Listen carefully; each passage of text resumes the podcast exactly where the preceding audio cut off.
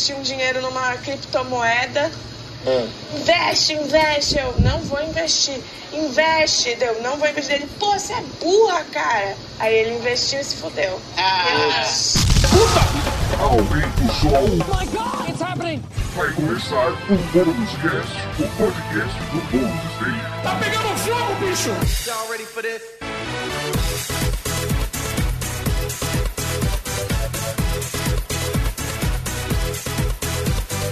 Olá a todos, bem-vindos a mais uma edição do Bônus Cast, o podcast do Bônus Stage sobre jogos, entretenimento eletrônico e cultura pop. Eu sou Rodrigo Sanches, junto comigo, Beatriz Blanca aqui ao meu lado. Olá. Boa noite. Boa noite. Tudo bem, né?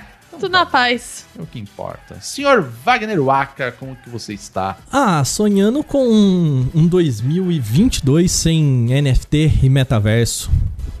Eu não sei, assim, essas três coisas: Covid, NFT e metaverso. Tudo que eu queria. Tem que acabar. Tem Se que tiver- acaba. Cara, se amanhã aparecesse um, um gênio aqui com três desejos, já tá pronto, entendeu? Mesmo? Ah, Bom. seria esses três. Eu queria ter quatro desejos. Tem mais um negócio que eu adoraria que acabasse também, mas deixa Ah, eu lá. tenho, tenho uma Acho que você já suspeita. tem uma, é, uma noção, mas tudo bem, né? Tá, tá bom. Com a gente hoje, presença mais do que ilustre. Estamos aqui com o Felipe Gugelmin. Boa noite, meu caro. Bem-vindo novamente ao Bônus Cast. Como que você tá? Olá, pessoal. Primeiramente, queria agradecer vocês pela nova oportunidade. É, eu sinto que já passou um tempo suficiente para vocês esquecerem as besteiras que eu falei no último cast, então obrigado pelo Besteira. convite. não, não voltam no último cast, não volta, tá? Obrigado, obrigado aí. e é sempre um prazer, gente. Obrigado mesmo aí pelo espaço. Agora estou com um cenário novo. E eu só vou dizer uma coisa, que NFT é um novo companion app, entendeu? Se tudo der certo, daqui a cinco anos ninguém tá falando mais disso. É verdade. Ah, Espero que antes. sonho. Espero é. que antes. Mas. Pois é. Olha, eu, eu só sei que hoje. Hoje vai ser, hein? Hoje vai ser. Opa, eu até Shine. Eu espero até que, que esse podcast envelheça mal e rápido, sabe? Exato. Aquele assim que a gente fala, nossa, algum dia, né, a gente falou sobre Second Life.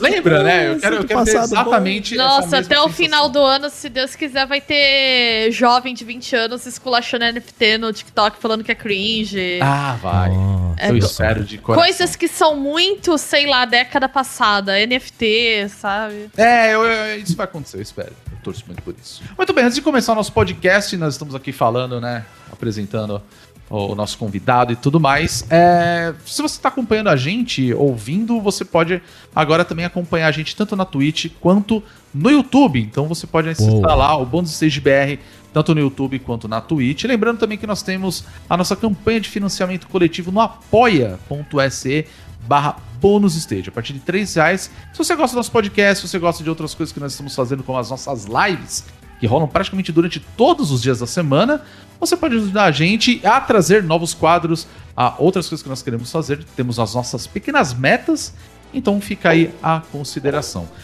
Outro recado antes de começar, mais importante, nós vamos bater um papo hoje sobre a tal da NFT e o quanto isso está começando a ser falado no mundo dos games. Mas eu vou deixar só um disclaimer, bonito, né? Falar assim, um disclaimer. É o seguinte, a gente sabe que isso envolve, em muitos casos, criptomoedas. Nós não estamos aqui querendo falar para você não compre criptomoeda, não sei o que lá. Você faz o que você quiser com a porra do seu dinheiro. Antes que apareça gente maluca falando aí, você está acabando com a Lalala Coin. Não, a gente vai bater um papo sobre isso. Envolve, mas assim, Rodrigo, se esse podcast resultar na queda do Bitcoin, aí, amigo, o Bitcoin tem mais é que.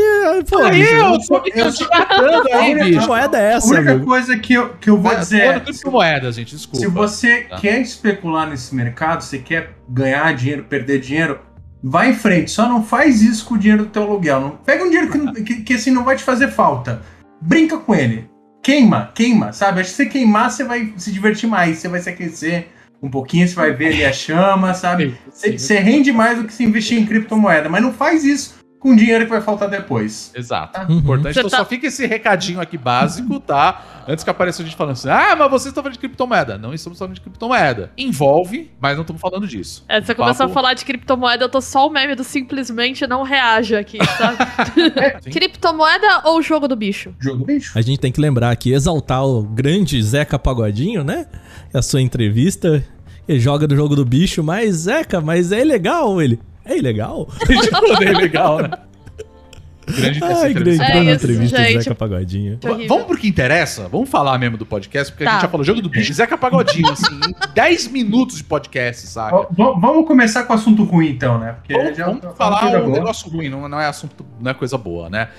NFTs, você com certeza já deve ter ouvido. O ano passado a gente foi bombardeado por esse assunto, principalmente em relação às coisas relacionadas à arte, em arte digital. Arte. E agora, é, e agora chegou no mundo dos jogos, né? E, bom, eu, eu vou querer partir mais ou menos aqui, inclusive em relação ao próprio Gujelmin que está aqui com a gente hoje, porque você fez uma matéria muito legal, inclusive, vou deixar o link aqui pro pessoal ver, é, sobre essa questão dos NFTs dentro dos jogos. Eu acho que é importante a gente explicar o que de fato é a NFT, falar um pouquinho do blockchain, o que, que vocês acham? Vamos lá, é que, é que eu fiz um, artigo né, pro meu PlayStation, ah, mais focado nos games, né? Mas eu acho que é importante a gente explicar. Até para quem pesquisa um pouquinho, pode ser um tema meio confuso, porque a gente está lidando com alguns conceitos, para mim, assim, que vivi com mesa da internet, que é, que é estranho, que é tipo, NFT é uma tentativa, para mim, falha, de você botar valor em bens digitais. A, a grande questão é. E, e acho que vem lá da música, lá, lá da época do Napster, que é, tá, pô, um arquivo digital, cara, ele é eternamente replicável, fácil de você acessar, você pega uma imagem ali, salva no teu computador, poxa, como que você vai colocar um valor nisso, né? Era uma é, é a questão da internet, como surgiu justamente com essa coisa não terra de ninguém, mas com uma parada mais comunitária, uma, uma, uma coisa que você desafiou a questão do, até da- do direito autoral. Então, tipo, como é que eu vou colocar alguma coisa na internet e essa coisa vai ter valor? Então a gente pega da música digital, já teve lá a briga do Metallica com o Napster, que é não. Nossa música tem, tem valor, você não pode distribuir gratuitamente, a gente tem que dar um jeito de fazer dinheiro com isso. E no caso, o NFT, ele tá ligado. O, é, o NFT é uma sigla para Non-Fungible Token, seria uma tradução token não fungível, que é uma palavra estranha, mas que aparentemente já existe há tempo, a gente só não usa. Uhum. Que ele define basicamente assim: vou pegar uma definição até do, do gamer de esquerda. É como se fosse um recibo digital de que determinado bem digital pertence a você. Então imagina assim que você se comprou a edição de colecionador de um jogo. E de repente vem assim um papelzinho dizendo: olha, você tem a edição número 32 de 5 mil, e isso aqui é um atestado de que ela realmente pertence a você.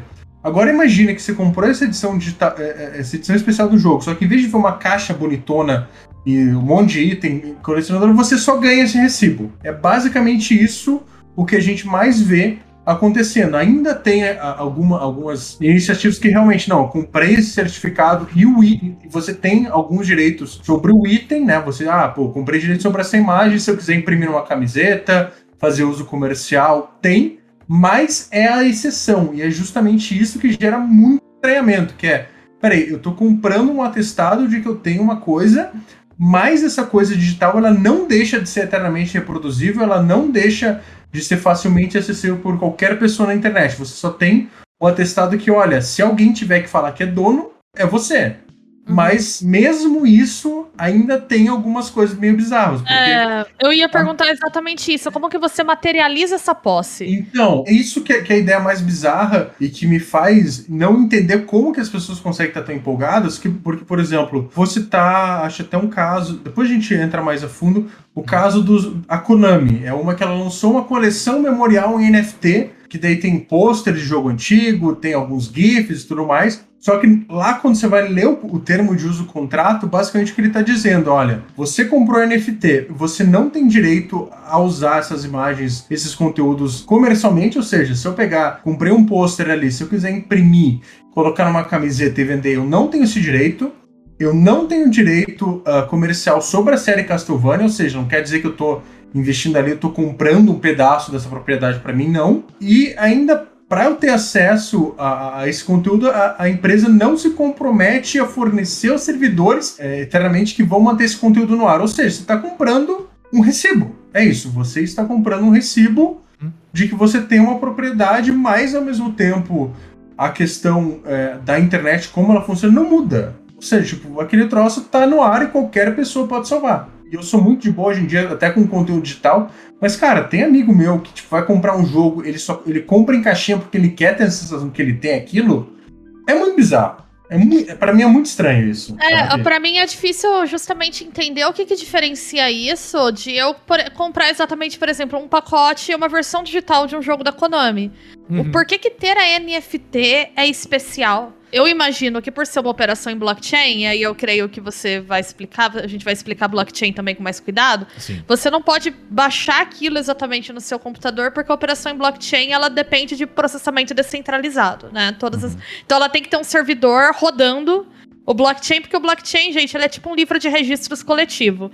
É toda vez que eu faço uma operação financeira, por exemplo, eu transfiro um Bitcoin para o Aka. Uhum. Todo mundo que tem esse blockchain, né, vamos dizer essa é, que instalado dessa rede no é, caso. Esse livro de registros atualiza, fica ali registrado que esse Bitcoin não pertence mais a mim, pertence ao Aka, né? Ele migrou de carteira. Uhum. O NFT é. é. a mesma coisa. E aí eu fico pensando, tá, qual que é a materialidade disso? O que que eu, ah, é. o que que eu comprei, como eu uso, o que que eu posso fazer? É, então, a, a grande questão do blockchain, acho que a gente volta pro blockchain, que assim, ele é uma tecnologia que se você for ver, ao menos no papel, é uma tecnologia muito inteligente, que é tipo, ah, como que eu vou evitar fraude? É. Posso fazer uma analogia? Por favor. Imagine que nós quatro aqui tenhamos um coletivo um coletivo em que eu, por exemplo, posso é, vender quadrinhos, o Rodrigo discos, o Gujelmin videogame e a Bia filmes, vamos supor assim, né? E a gente tem uma loja e todo mundo vende isso e a gente tem o mesmo, o mesmo sistema de averiguar isso. Então, sabe aquele sisteminha bem simples de tem o pininho lá que você coloca, Sim. né, você fura o papelzinho ali o recibo, né? E aí todo mundo ah, vendi um, vou lá, pum, coloca um papelzinho. A Bia vendeu outro, vai lá, coloca um papelzinho. O Gujamin vai lá, vendeu outro, coloca outro papelzinho e tudo mais. Só que esse sistema, ele é fechado de uma certa forma em que eu e nenhum de nós quatro consegue modificar aquilo. A gente não consegue levantar aquele papelzinho uhum. e, por exemplo, falar: olha, esse aqui que eu vendi por 10, na verdade era 15. Então eu troco o papelzinho de 10 e ponho 15. Uhum. Por quê? Porque eu preciso, né, dentro desse sistema, ele chama blockchain porque ele funciona em cadeias de blocos. Então, para eu modificar esse, vamos supor, esse bloquinho que eu falei, eu preciso chegar pro Rodrigo que colocou o papel em cima e falar assim: Rodrigo, você pode tirar o seu papel para eu modificar o meu? E o Rodrigo, posso, mas uh, ele precisa chegar pra Bia e falar: Bia, você pode tirar. É como um carro, uma, uma sequência de carros no estacionamento, sabe? Que o teu tá lá atrás, para você mexer o teu carro, você precisa que o cara de lá e de lá. E isso faz com que esse sistema seja inviável de se modificar. Uhum. Né? Então, como as coisas estão tão truncadas e todo mundo ali tem que concordar com a modificação, esse sistema se torna imutável de uma forma que é mais fácil eu colocar um outro papel falando assim: olha, gente, aquele, aquele recibo que eu falei que era 10, na verdade é 15. E aí você fala, ah, mas é a mesma coisa de você trocar. Não. A gente tem o histórico. Você tem uma linha de processos. É, Exato. Por isso que ele é mais seguro, porque Sim. os processos são intrincados de uma forma em que o processamento ele tem que acontecer com todo mundo ao mesmo tempo. Uhum e que faz com que se torna inviável você modificar. Então é mais fácil você manter esse histórico, portanto, um pouco mais seguro, sabe? E outra coisa também é a questão da transparência, né? Porque sim, todo sim. blockchain ele mantém um registro que qualquer pessoa pode ali acessar e ver todo o histórico de movimentação de uma criptomoeda, de um bem digital e aquela coisa. Então, justamente é, entre os defensores, né? É aquela questão, cara, é uma, uma parada segura e uma parada muito difícil de fraudar. Embora, mesmo assim, a gente tenha é, registro de fraude. Inclusive, se eu não me engano, essa semana mesmo a gente teve uma fraude no Crypto.com que até abri aqui a notícia. Teve um hack que, que pelo menos 15 milhões em Ethereum foram Caramba. desviados. Mas a grande questão desse blockchain é que quando tem um, um, roubo, quando você detecta, você consegue bloquear esse sistema de um jeito que, ah, você roubou, ó, verifiquei que tem uma coisa. Se você não devolver, se isso aqui não for consertado, eu bloqueio o de um jeito que todo bem digital, toda criptomoeda que você tem, você não vai conseguir fazer nada com isso. Então, assim, ah, o cara até pode, o cara pode ali, sei lá, é que nem se o cara fosse no banco, roubasse dinheiro, mas eu desse um jeito de assegurar que todo esse dinheiro do cara tá, tá invalidado porque eu detectei aqui no meu registro que esse dinheiro foi roubado. Entendi. Então, assim, não, não é uma coisa. Nada é 100% seguro, até porque envolve fatores humanos, envolve claro. coisas fora mesmo do sistema. Mas, assim, é, Mas é mais seguro que um cartório. é, exatamente. E menos propenso a erro humano. É Até por isso que eu falo que a tecnologia em si, se você for ver na teoria, ela não é ruim. Só que tem alguns problemas. Entre outras coisas, acho que a analogia do, do, do Aka é perfeita, é o consumo de energia. Porque imagina, você tem esta, cara, estacionamento, que é tipo, ó, coloquei esse carro aqui, coloquei esse carro aqui, esse carro aqui. Cara, para você mover todos esses carros e de repente você fazer a coisa, você vai gastando gasolina. Mas assim, imagina que não é. Não é Você gasta gastar gasolina gas- de todos os carros, é, né? gasolina de todos os carros. E não é tipo como se você gastasse gasolina do tipo, putz, eu fui ali e fi- fiz uma viagem de 2 km. É como se todos esses carros todo dia estivessem rodando 200, 300 km, porque vai movendo um pouquinho, um pouquinho, mas vai uma quantidade absurda. Isso, e não é pouquinho, pouquinho, inclusive, mas é como se tivesse, sei lá, você compra um carro esportivo e você vai andar nas ruas de São Paulo. Sabe? A cada 30 metros você tá parando numa lombada, no, no- ou sinaleiro, o rendimento não é bom, sabe? Você vai gastar muito. O que me parece, então, um grande problema, né, de NFT é que ele se apropria de uma tecnologia que, tipo, blockchain, ele é interessante para operações financeiras. Como o Rodrigo comentou no começo do podcast, nem vamos entrar aqui na questão mercadológica de como funciona a especulação, de Ah, não, é- regulamentação, não é Sim, isso. sim. Mas assim, olhando a tecnologia pura e simples, para registros de operação financeira, ela é eficaz. Para registro, Bia, por exemplo, registro de terra, né? Um registro desse, ele não tá suscetível, por exemplo, à grilagem, Exato. né? Que é um negócio que acontece aqui no Brasil muito fácil, né? Mas para produtos culturais, me parece que É, entra então. nessa questão estranha, que é o que entra no blockchain, exatamente. Então, a grande questão, o que entra no blockchain, o NFT, ah, ele é justamente esse token. Ele é como- realmente como se fosse um recibo, como se você fosse registrar em cartório. Só que o, o- cartório, no caso, esse bloco, essa grande rede de computadores que está ligada um ou outro, que está ali dizendo, ó, o Aka comprou o NFT dessa imagem, ou seja, o Aka tem direito esse recibo da imagem. Só que esse é o grande problema, que para no, ah, eu tenho um recibo, tá, mas, sabe, é- é, assim, eu acho que... Qual que é a função? É, no mundo né? do- dos games, a, a grande questão é seria você criar uma escassez dentro de, um- de um meio que é marcado justamente pela não escassez. Imagina você está jogando, sei lá, o World of Warcraft, um MMO, e daí você, com, você tem a, a espada, digamos, a espada do fogo, destruidora de demônios, do rei orc. E daí você, tipo, ah, não, beleza, eu vou vender essa espada, mas eu vou vender como, ela como NFT.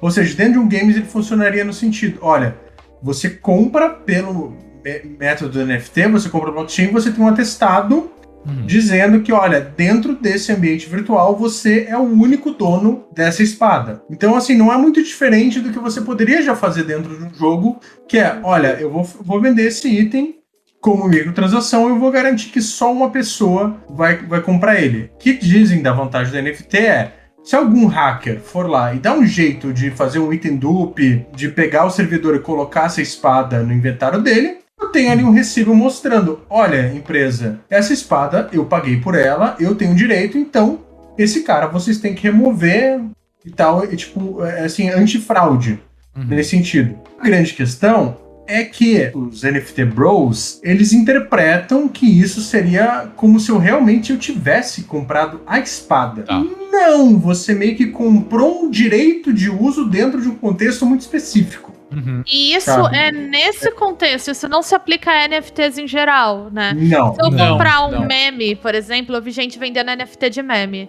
O que que muda na prática? Nada. As pessoas podem continuar usando esse meme. Eu não tenho direitos de imagem desse meme, porque direitos de imagem e direitos de autoria são coisas diferentes.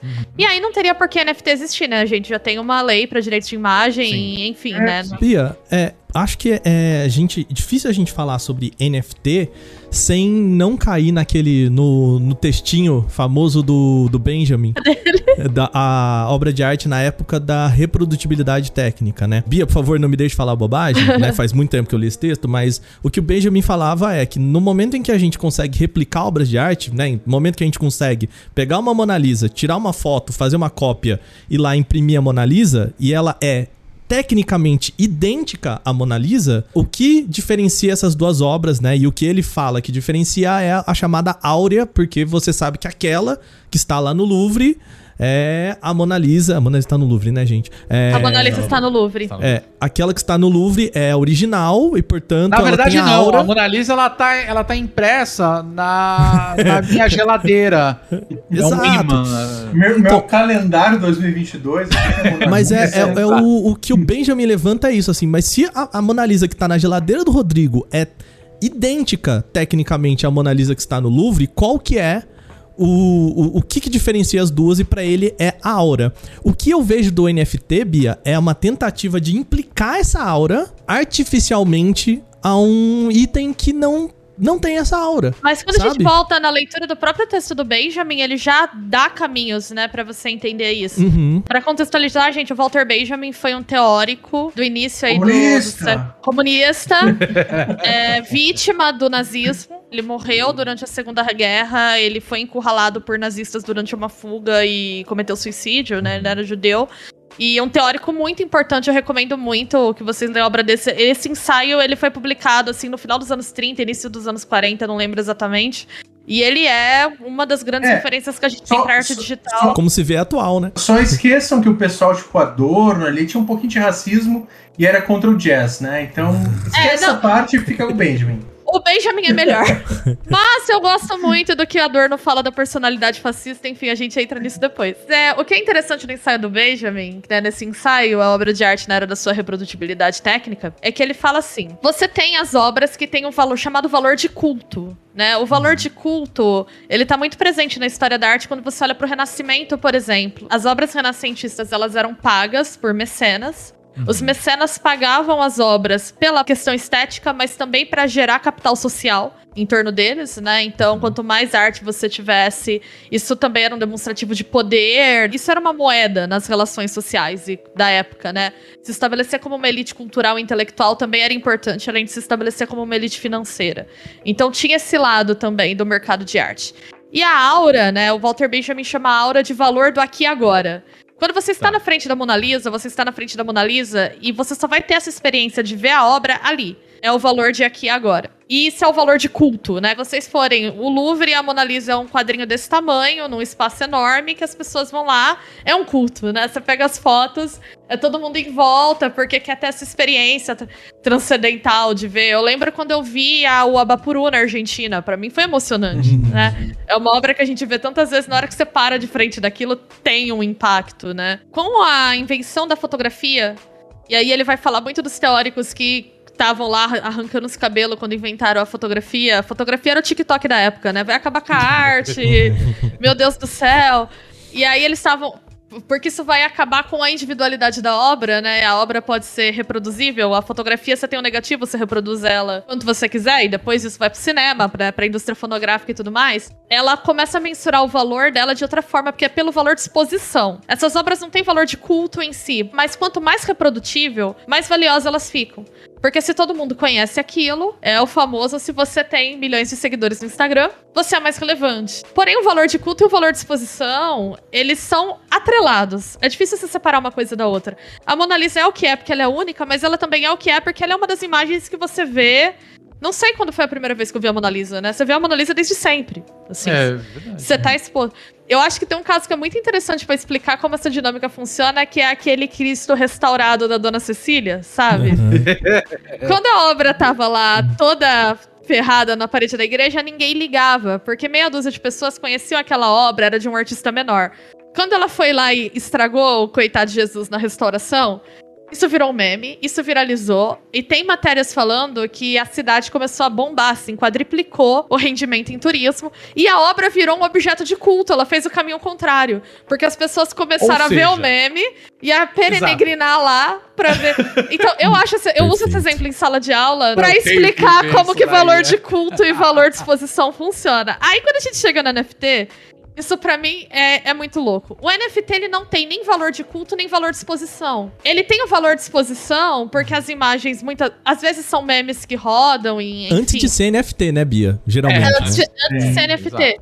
Mas ele não tem valor de culto, porque essa obra não vai ser única, todo mundo pode dar botão direito e salvar a porcaria do macaco feio lá. Você não consegue financeiramente, né, entender como que é uma. Da onde vem o dinheiro? Sabe aquele papo bem de tio, mas isso aí dá dinheiro como? Uhum. Né, Você não consegue entender qual, de onde que tá vendo a monetização. É pelo valor de culto ou disposição. E o valor de exposição, foda-se, se, né? Rodou. E o valor de culto também, porque a NFT não é a obra em si, né? Ela não é sequer a obra em si. Ela é. Eu posso rabiscar um bilhete aqui pra Rodrigo e falar assim: agora a Mona Lisa é sua. Eu vou te vender uma NFT da Mona Lisa. E eu vou te vender por 15 É, reais. É, Aí, o que, que, né? que que eu com isso? Você vai lá no Louvre e você fica mostrando pras pessoas: ó, é minha, viu?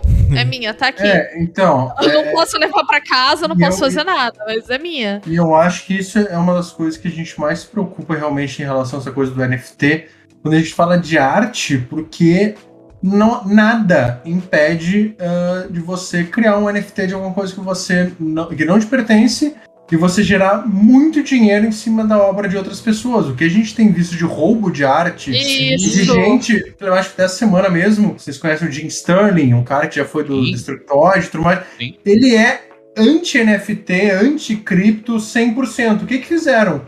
Foram lá e criaram o NFT do canal dele. Você não precisa da permissão, não precisa da autenticação, não precisa provar de que você é dono daquele material. Cara, simplesmente você vai lá e cria e bota para venda e não tem nada que te impeça. E é justamente uma das características desse mercado que forma, né, que é justamente esse mercado cripto, que é isso, é descentralizado, desregulado. Eu sei que não é o assunto. A gente tem que botar o fato de que ele- ele já surge com um mercado muito voltado à especulação. Perfeito. Então, o que, o que acontece com o NFT é, é aquele papo, né? O papo dos defensores é, não, porque você está valorizando a arte digital, você está finalmente dando um jeito do artista ser ele, ele conseguir lucrar com o que ele faz para a internet, como se não existisse commission, como se não existisse assinatura, como se não existisse Patreon, e, e você assegura que toda vez que essa arte é revendida, ele vai ter uma parte. Bonito, sim, dá para você configurar um, um NFT. Ah, fiz aqui um NFT, sei lá, desse porta-copinha aqui do, do Zelda. Pô, eu tenho como fazer isso toda vez que, eu- que esse NFT circular, tal porcentagem vai pro autor. Pô, massa. A grande questão é, nada impede que eu crie um NFT de algo que não me pertence e lucre com isso. Sim, eu Sabe? até. Não tem controle dessas plataformas, não tem nada que, tipo, pô, o cara roubou o NFT da minha arte. Tá, o cara no máximo ele vai ter o NFT dele deslistado de uma plataforma. Se essa plataforma tiver algum compromisso, o cara não vai pagar legalmente, não tem nada que, que realmente puna o cara de ser, de especular em cima de coisa que não pertence pra ele. Era isso que eu É, falar. eu Era ia justamente até- isso, a questão da especulação, né? Eu ia até retomar um comentário aqui que o Rodrigo Flauzino fez no chat Por da favor, nossa gravação, que ele comenta que uma amiga cosplayer dele estava reclamando que pegaram fotos dela e saíram vendendo como NFT, sem Caramba. autorização dela, e que ela teve que sair mandando e-mail pra todo mundo, né? Provavelmente pra correr atrás da extensão desses danos aí da É, porque envolve o direito de imagem, que é dela, obviamente. Exato, o né? trabalho dela, né? É De o trabalho cosplayer, dela de produção e- da foto. Exato. E, e é isso que eu fico pensando.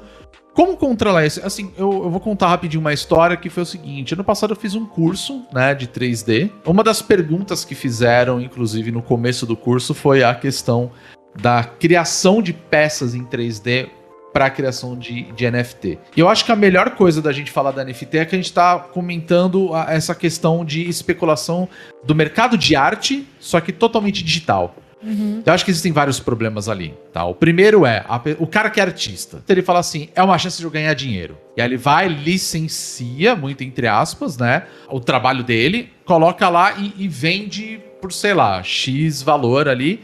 E aí tem a especulação de alguém vai querer dar um- uma compra. Pensa num leilão, vamos falar assim Claro. né? A Bia comprou por dois reais. Aí o Aka foi e falou: Não, eu compro tua arte aí que você comprou desse artista, eu compro por três. A Bia ganhou um real a mais ali. Então, vira aquela coisa que entra num outro problema que é as pessoas tratando a NFT como um investimento, saca? De uma coisa que, tecnicamente, ela, ela é imaterial, né? Ela não existe. Eu Então, acho assim, que o mercado de arte digital tem tanta potência, a gente não precisa copiar as piores Exato. práticas do mercado de arte. Então, Pois e, é, fala- e- e é. falando em piores práticas, tem as fraudes também.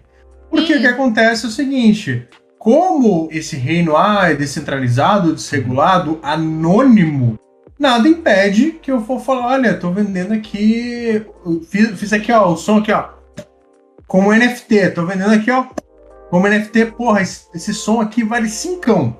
Nada impede que eu crie uma outra conta lá no blockchain, ok, vou pagar umas taxas, não sei o que, chego, pô, crio uma outra conta, vou lá no sistema, vou pagar esse som ali que eu falei cincão, vou pagar 500, 500 reais. Mas assim, eu pagando para mim mesmo. Acontece... E de uma maneira muito grosseira, Lavando você acabou dinheiro. de explicar o que é lavagem de dinheiro. Não, então, então, eu pagando para mim mesmo, só que o que acontece é o seguinte: ninguém tem como provar que eu tô eu, eu pagando para mim mesmo, porque as identidades ali são anônimas, né? Ninguém vai pegar meu IP, ó, o cara tá.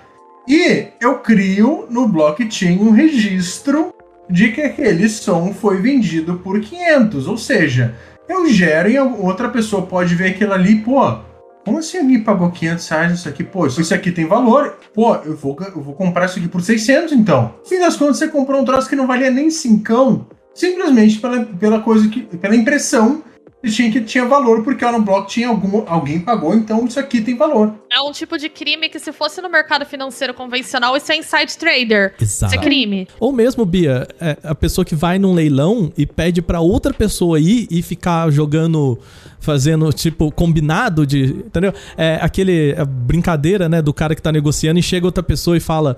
É, ah, isso aqui é 300. Aí chega uma pessoa, outra pessoa combinada, e fala, pô, eu quero, eu pago 600. Exatamente para criar essa, é, essa inflação artificial, que é o que o Jamin falou. Isso, isso, gente, isso não é do NFT só. É o que a Bia falou. É você importar o pior, né? É, do mercado de artes em geral. É, é isso é golpe que o cara dá na rua. O vendedor ali de é. tapete pode fazer isso. Uhum. Eu sou mestra em artes visuais, né? Eu fiz um mestrado em artes visuais na Unicamp. Uhum. Meu objeto de estudo foi arte digital. Eu estudei web art no Brasil. E a promessa da web art, na época que eu defendi o mestrado, em 2013, nossa, faz tempo, a promessa da web art era a ideia de você você fazer arte pra internet e ela ser completamente democratizada e todo mundo poder acessar e uhum. você poder pensar o paradigma da arte fora do museu, né?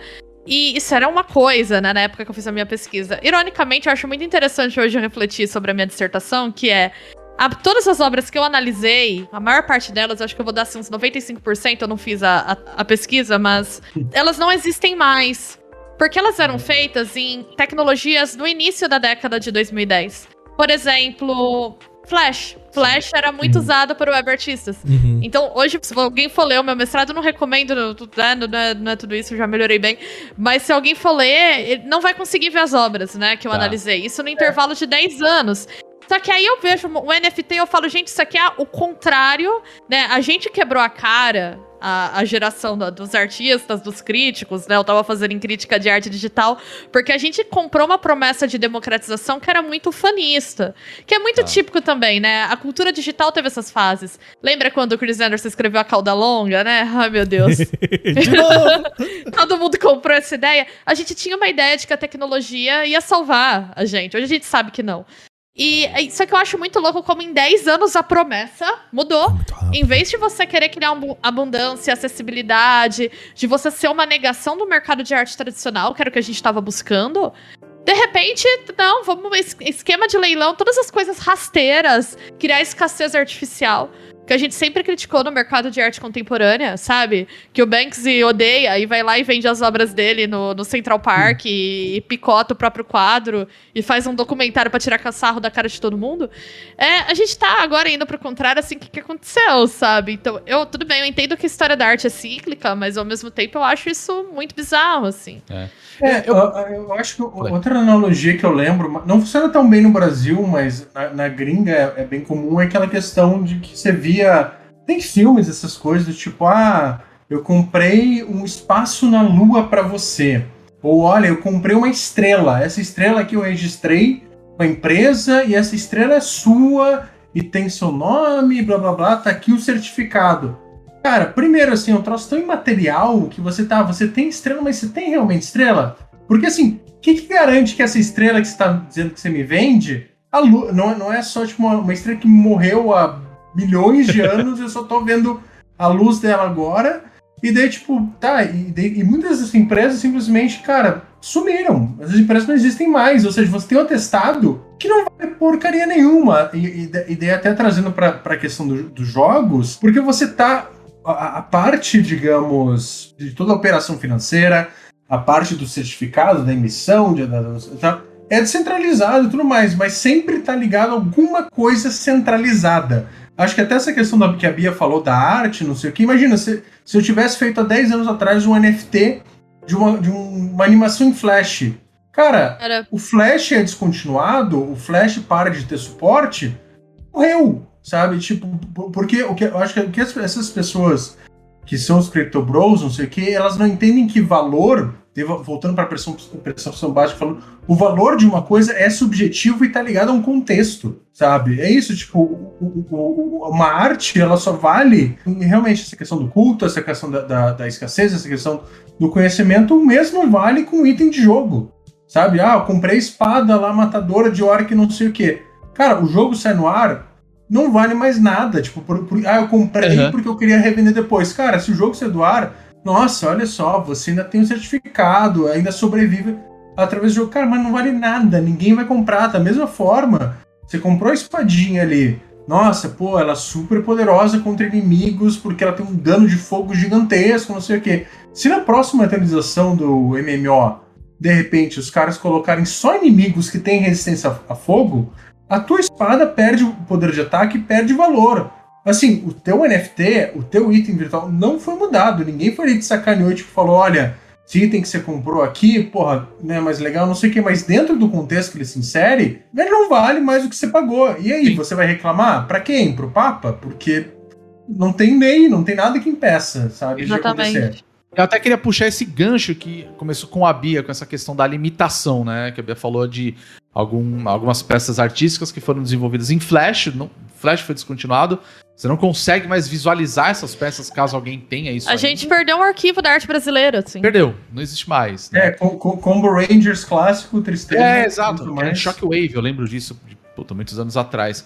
Eu queria puxar essa questão agora em relação já aos NFTs dentro dos jogos. Que uma coisa que é muito discutida, inclusive, é essa coisa de que, tipo, as pessoas idealizaram que, a partir do momento que você tem um item de um jogo qualquer, não importa, ele está. O Aka tá rindo, eu concordo muito.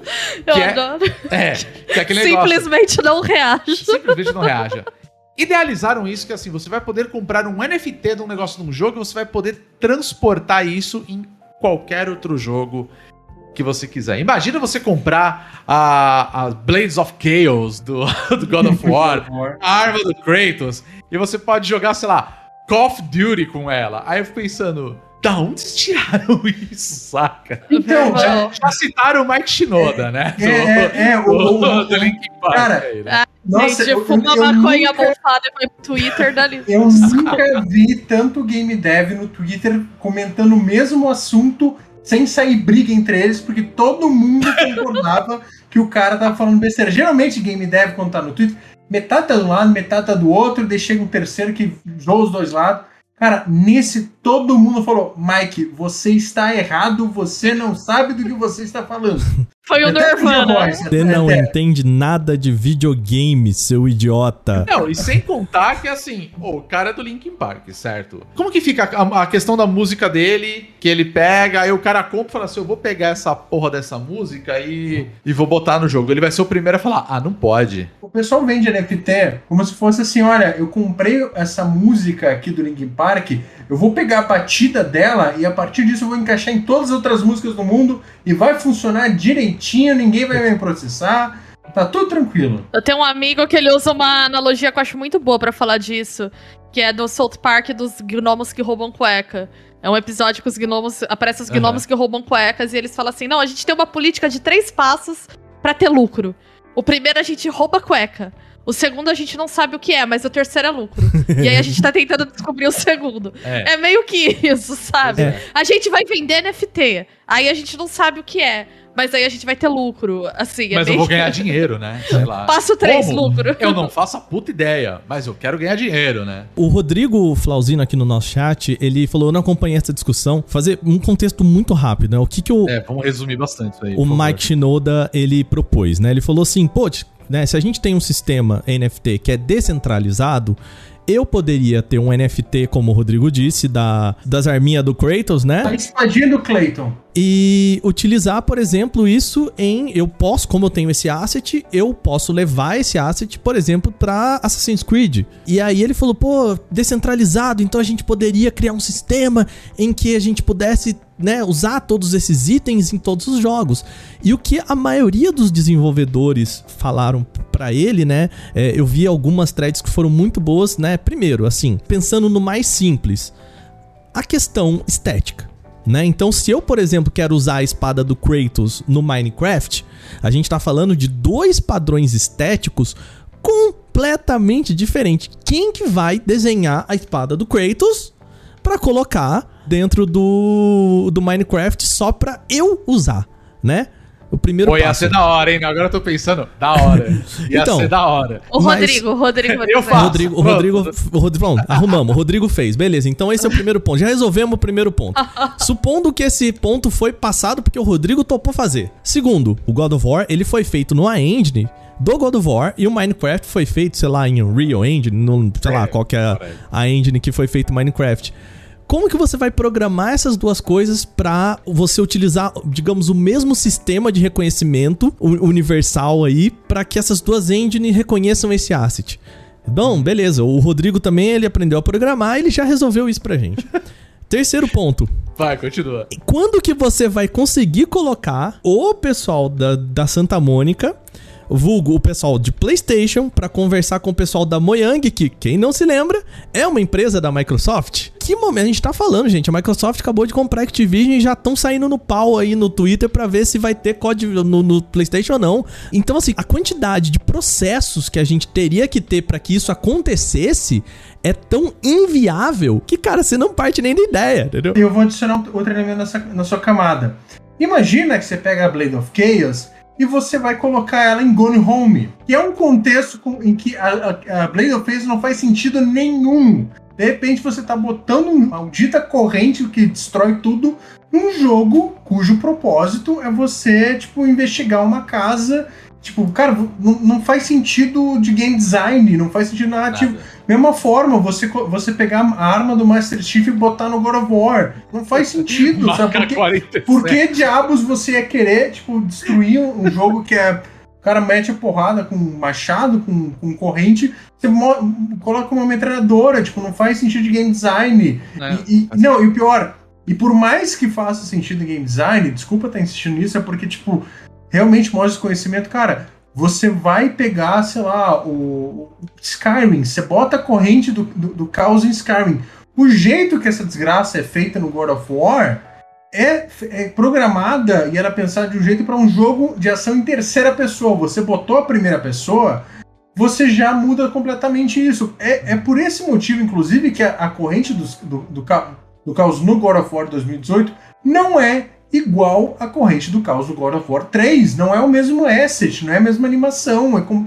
Cara, sabe, você só mudar o ponto de vista já muda completamente. E sabe o que que eu mais. Desculpa, eu eu tô emocionado, eu tô, eu tô, eu tô, eu tô revoltado. Sabe o que Põe que é o mais. fora. Sabe o que, que é o mais complexo de tudo isso? Sabe qual que é o grande ponto e que torna toda essa discussão sobre você mudar a asset de um jogo para o outro irrelevante? É o fato de que você comprar um NFT, você não é dono do asset. Você é dono do certificado que te garante o uso desse asset, que não pode não ser nem único, porque tem NFT que é coleção, ou seja, você pode fazer um- uma Verdade. coleção do mesmo item de 60 pessoas ou para 100, você, você cria qual escassez você quer e só funciona naquele contexto. Você não tem direito do asset para você dizer, poxa, eu vou bancar o, o Sanches para ele programar para mim a Blade of Chaos no Minecraft, porque eu posso. E já, o GK, o- vamos falar real, é, já caga todo o negócio original também. Tipo, Não, né? gente, fora que os É. contratos de direitos autorais pra isso circular, um Sim. asset de jogo, a Blade of Chaos é uma propriedade intelectual que ela agrega Hum. um capital cultural pro jogo, Não, ela agrega ah. valor pro jogo. Pra quê? Em que que é interessante que é pra Santa Mônica pegar esse asset, essa marca, né, registrada, que faz parte do branding do jogo, que agrega valor pro jogo, Uhum. e colocar num outro jogo nada a ver com qual ela não ganha um real? Vai, ah, num cenário, putz, vamos fazer todos os itens intercambiáveis. Não, beleza. Olha, a gente quer mercado, aqui é hippie, não sei o que, anarcocapitalismo, blá blá blá blá blá, neofeudalismo, cacete. Cara, basicamente você mata a inovação, porque para você garantir que tudo seja compatível, você tem que trabalhar sempre na mesma plataforma, tudo interoperável. Funciona para blockchain sistema econômico, porque você estava falando de dado puro, sabe? Não Dinheiro. tá falando de coisa. arte, de. Não tá falando de arte. É, é, exato. E, me- e- e mesmo isso, cara, se limitar, pensa. Ah, você pode. Ah, não, mas eu vou fazer na Unreal Engine 5. Puta, a Unreal Engine 5 vai fazer tudo. Sabe um dos motivos que existe a Unreal Engine 5 depois da 4? Porque a 4 também, nossa, a gente pode fazer um monte de coisa. Putz, chegou o ponto que a gente viu que tem um monte de limitação, tem tecnologia nova e tudo mais, a gente teve que criar uma, uma engine nova, porque dentro das- dos ajustes que a gente tá fazendo, tal e tal coisa não dava pra fazer. Imagina os E- caras portando tudo na Frostbite. Não, e, e o pior, mesmo que a é a mesma engine, tá, eu fiz uma versão nova, nada garante que você fazer o porte do que funcionava na anterior vai funcionar nessa, justamente porque foi construído dentro de uma limitação, dentro de, de- de um, de um pipeline que pode ter mudado completamente. Bicho, dentro de jogo NFT, jogo feito em NFT, não é, não é nem tipo, ah, é, é uma tecnologia nova modificando jogo novo. Não, jogo feito nesse mercado de blockchain, pensando nisso, a gente vê como isso, isso é improvável e como, mesmo assim, você está pegando um- a parte financeira descentralizada e qualquer mudança no jogo pode te ferrar, cara. A história lá que o, que o Overloader contou do X Infinity, que, cara, olha, até, até tal ponto você tava recebendo 200 moedinhas por semana.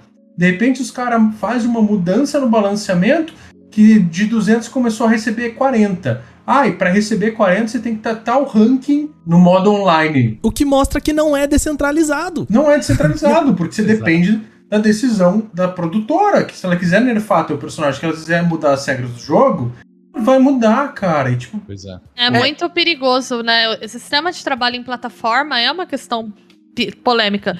A gente viu o que tá acontecendo com os streamings da Twitch, né? A Twitch Uhum. arbitrariamente, né, baixou os rendimentos de todo mundo, isso tem um impacto.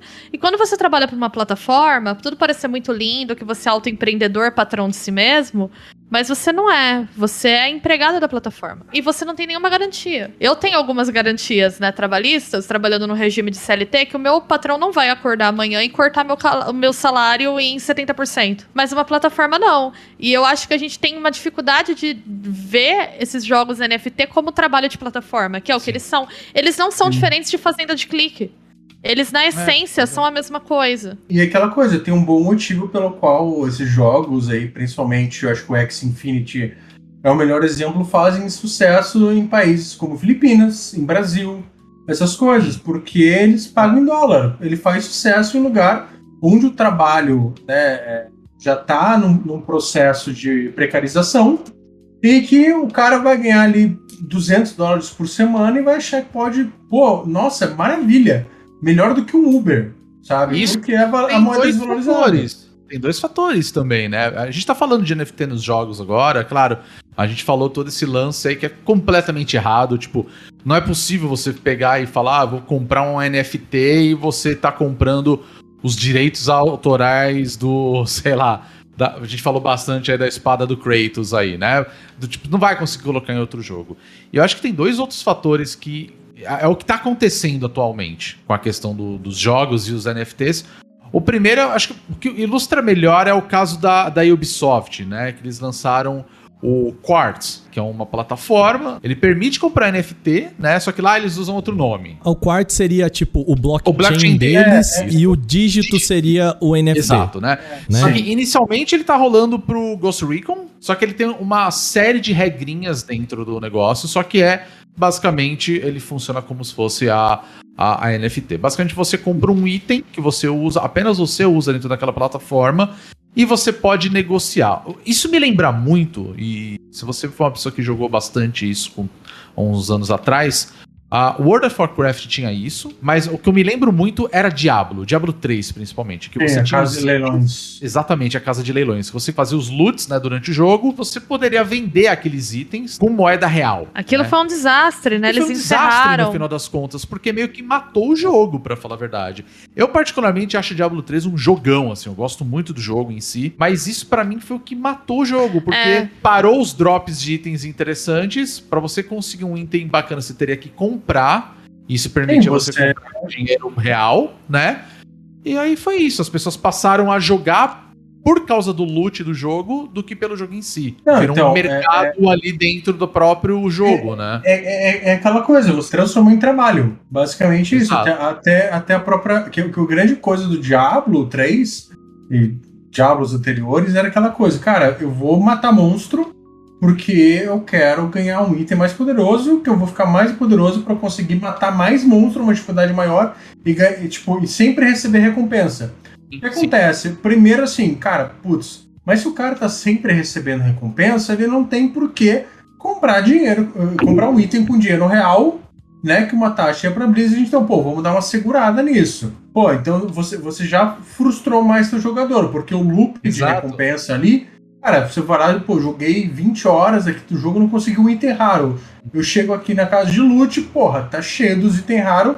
O que eu vou ficar jogando? Eu pego aqui e gasto um dinheiro Acabou. com isso. E também os caras que, que, que conseguiam esses itens pra jogar também mudava a dinâmica. Porque o cara, em vez de ele pegar e ir lá e ficar caçando item raro pra, tipo, pô, vou montar meu personagem, ele, tipo, cara, vou vender isso aqui. Pra que, que eu vou usar esse troço se eu posso ganhar uma grana com isso? Hum. Ou seja, você tira a diversão, você muda o próprio design do jogo, né, cara? E Gujomin, tudo que o Digits propõe, pensando, vamos pensar no melhor que o NFT teoricamente poderia propor, ou melhor, o que eles estão querendo falar, que, quais são as vantagens, né? Então, o que, que é a vantagem do NFT, do, do NFT? Ele ser des- descentralizado. Não é, porque tá dentro da plataforma da, da Ubisoft. Permite a comercialização. Bom, é, como o Rodrigo, vocês acabaram de mostrar aqui, cara, se eu, se eu tiver uma conta, sei lá, no WoW e eu tiver um item que eu queira vender pra outra pessoa, eu posso chegar e falar assim, Gugelmin, 300 reais no Pix, eu derrubo esse item, você que era pega. o que acontecia Não, é- muito cara, com plataformas de jogos, né? MMO, gente, cara, geral. gente, Ragnarok Online, fazer, fazenda de, de Gold em World of Warcraft, qualquer jogo que permita troca vai ter um mercado por fora, se, se as pessoas assim quiserem. E, Sim. e- e nada impede que, tipo, ó, puta, Waka, não posso dropar no chão. Eu obrigatoriamente tente vender. Faz o seguinte, me passa 10 moedinhas de ouro aqui dentro do jogo e por fora eu recebo Exato. Pix. Beleza, liberou. sabe? Exatamente. E assim, tudo que a, a plataforma propõe é, não precisa estar dentro de um sistema de blockchain. E aí, é, esse eu acho que é o principal problema, né? Então, assim, a gente tá falando de blockchain e a gente já mostrou aqui que blockchain, ele como uma tecnologia, ele é uma tecnologia, digamos assim, inocente, né? Ele, ele tem função, ele é uma ferramenta. E qual que é o problema de uma ferramenta como blockchain ou como a gente trabalhar essas vendas e compras em criptomoedas, né? É que para você fazer essas transações, a depender do tipo de, de criptomoeda e a depender do tipo de blockchain, você tem um gasto energético gigante. Então eu consigo justificar para você, né, que a gente tenha um gasto energético, por exemplo, para garantir que um grileiro lá no Pará não roube terra. E eu falo para você, beleza, esse é um balanço energético que eu tô disposto a fazer para garantir que pessoas não percam as suas terras, né? Agora, não é um balanço de energético que eu estou disposto a investir para que um, um Juquinha tenha um item que não é especial, que não precisa estar dentro desse sistema e que é meramente especulativo, né? Eu só queria comentar que o, o Hugo, até ele comentou aqui no Uhum. chat, falou que esse sistema só entrou nos games porque as empresas vendo que isso ocorria no passado não ganhavam nada em cima de transação e agora ela vai ganhar. Gente, Steam tá É aí sim. há décadas. Ele criou um marketplace que você consegue trocar item de jogo, você consegue vender skin, você consegue vender chapéu, você consegue vender cartinha e a Valve pega um pedaço disso. Eles sem Cara, é, ok, é o jardim fechado, não sei o que, e a Val. Cara, mas tem soluções para as empresas. Mas o Ubisoft também é um jardim fechado. Tem, não, então, tem soluções, sabe, que a empresa vai conseguir ganhar isso, cara. É, e, e, e, a questão do, do blockchain, só complementando o, o, que o Aka falou, o grande problema dessa questão é realmente ah, para você prevenir o grileiro, para você fazer um contrato inteligente, que ó, toda vez que você cumpre tal, tal coisa, o dispositivo entra em ação automaticamente, tudo mais. Pô, massa. O grande, o grande problema é que toda essa, essa estrutura está ligada ao mercado altamente, e eu ouso dizer unicamente especulativo. Exato. Porque assim, daí agora vou, vou entregar a idade. Cara, eu tô cobrindo tecnologia e games há pelo menos 10 anos. Eu lembro quando surgiu o Bitcoin, eu lembro quando a gente começou a falar de, de criptomoeda. Eu sou um otário porque eu devia ter investido na época, não investi porque eu achei Todos a besteira. Nós. Todos nós, né? né? Uh, mas, cara, na época você ainda via notícias do cara, ah, eu comprei, eu usei um Bitcoin para comprar uma pizza. Ah, eu usei, uhum. tipo, ah, esse dinheiro aqui digital realmente veio para substituir. Só que logo, cara, quando começou essa tendência de tipo, não, mas pô, um Bitcoin que eu comprei por 50 dólares, agora tá valendo 500. E amanhã tá valendo 600. E putz, chegou aqui a 2 mil. Cara, as pessoas não. O propósito de você usar isso como dinheiro real se foi. Porque a grande. A maioria das pessoas que entram nesse mercado nunca vai usar um Bitcoin para comprar nada. Essa história do cara, comprei uma pizza por um Bitcoin. Pô, o cara, 10 anos depois, ah, essa pizza hoje em dia valeria 50 mil dólares. Então é. é. altamente especulativo e você tem essa corrida da galera para ganhar dinheiro, que é isso.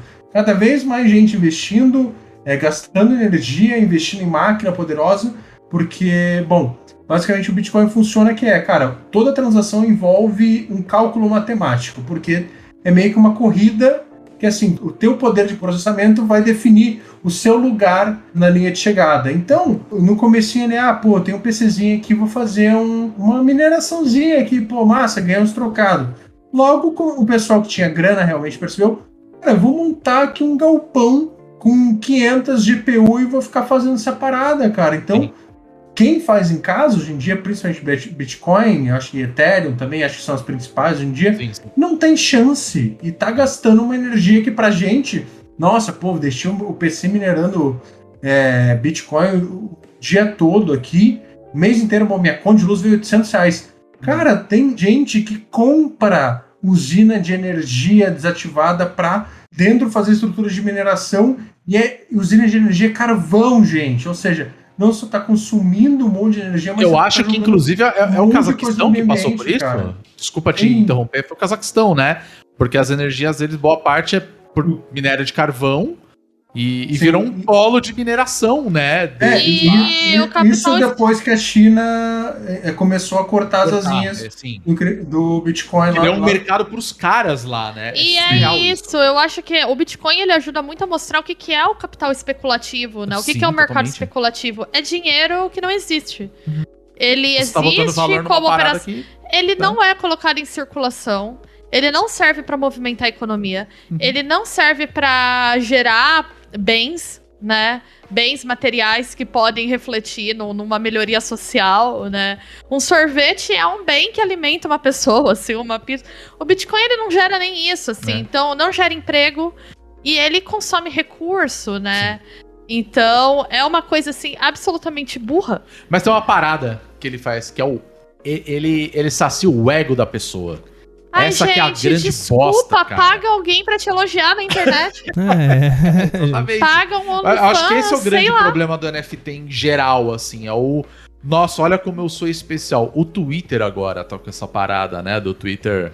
O Twitter Premium, né?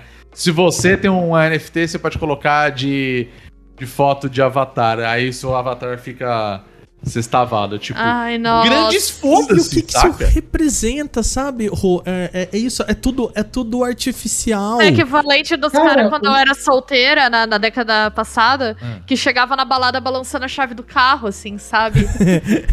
Você Total. só é otário. ah, o, o carro não era nem dele, né? Ele só tava o, lá. O que, o que me surpreende é o quanto tem uma galera que cai nesse papo de que você que é uma oportunidade de negócios única e que se você não entrar agora, você está sendo burro e você vai deixar de ganhar muito dinheiro. Sabe? Então, Tipo, eu acho que isso também é um outro fator. É, é, como eu falei lá no começo do Gente, eu sou burra porque eu estudei artes visuais até aí.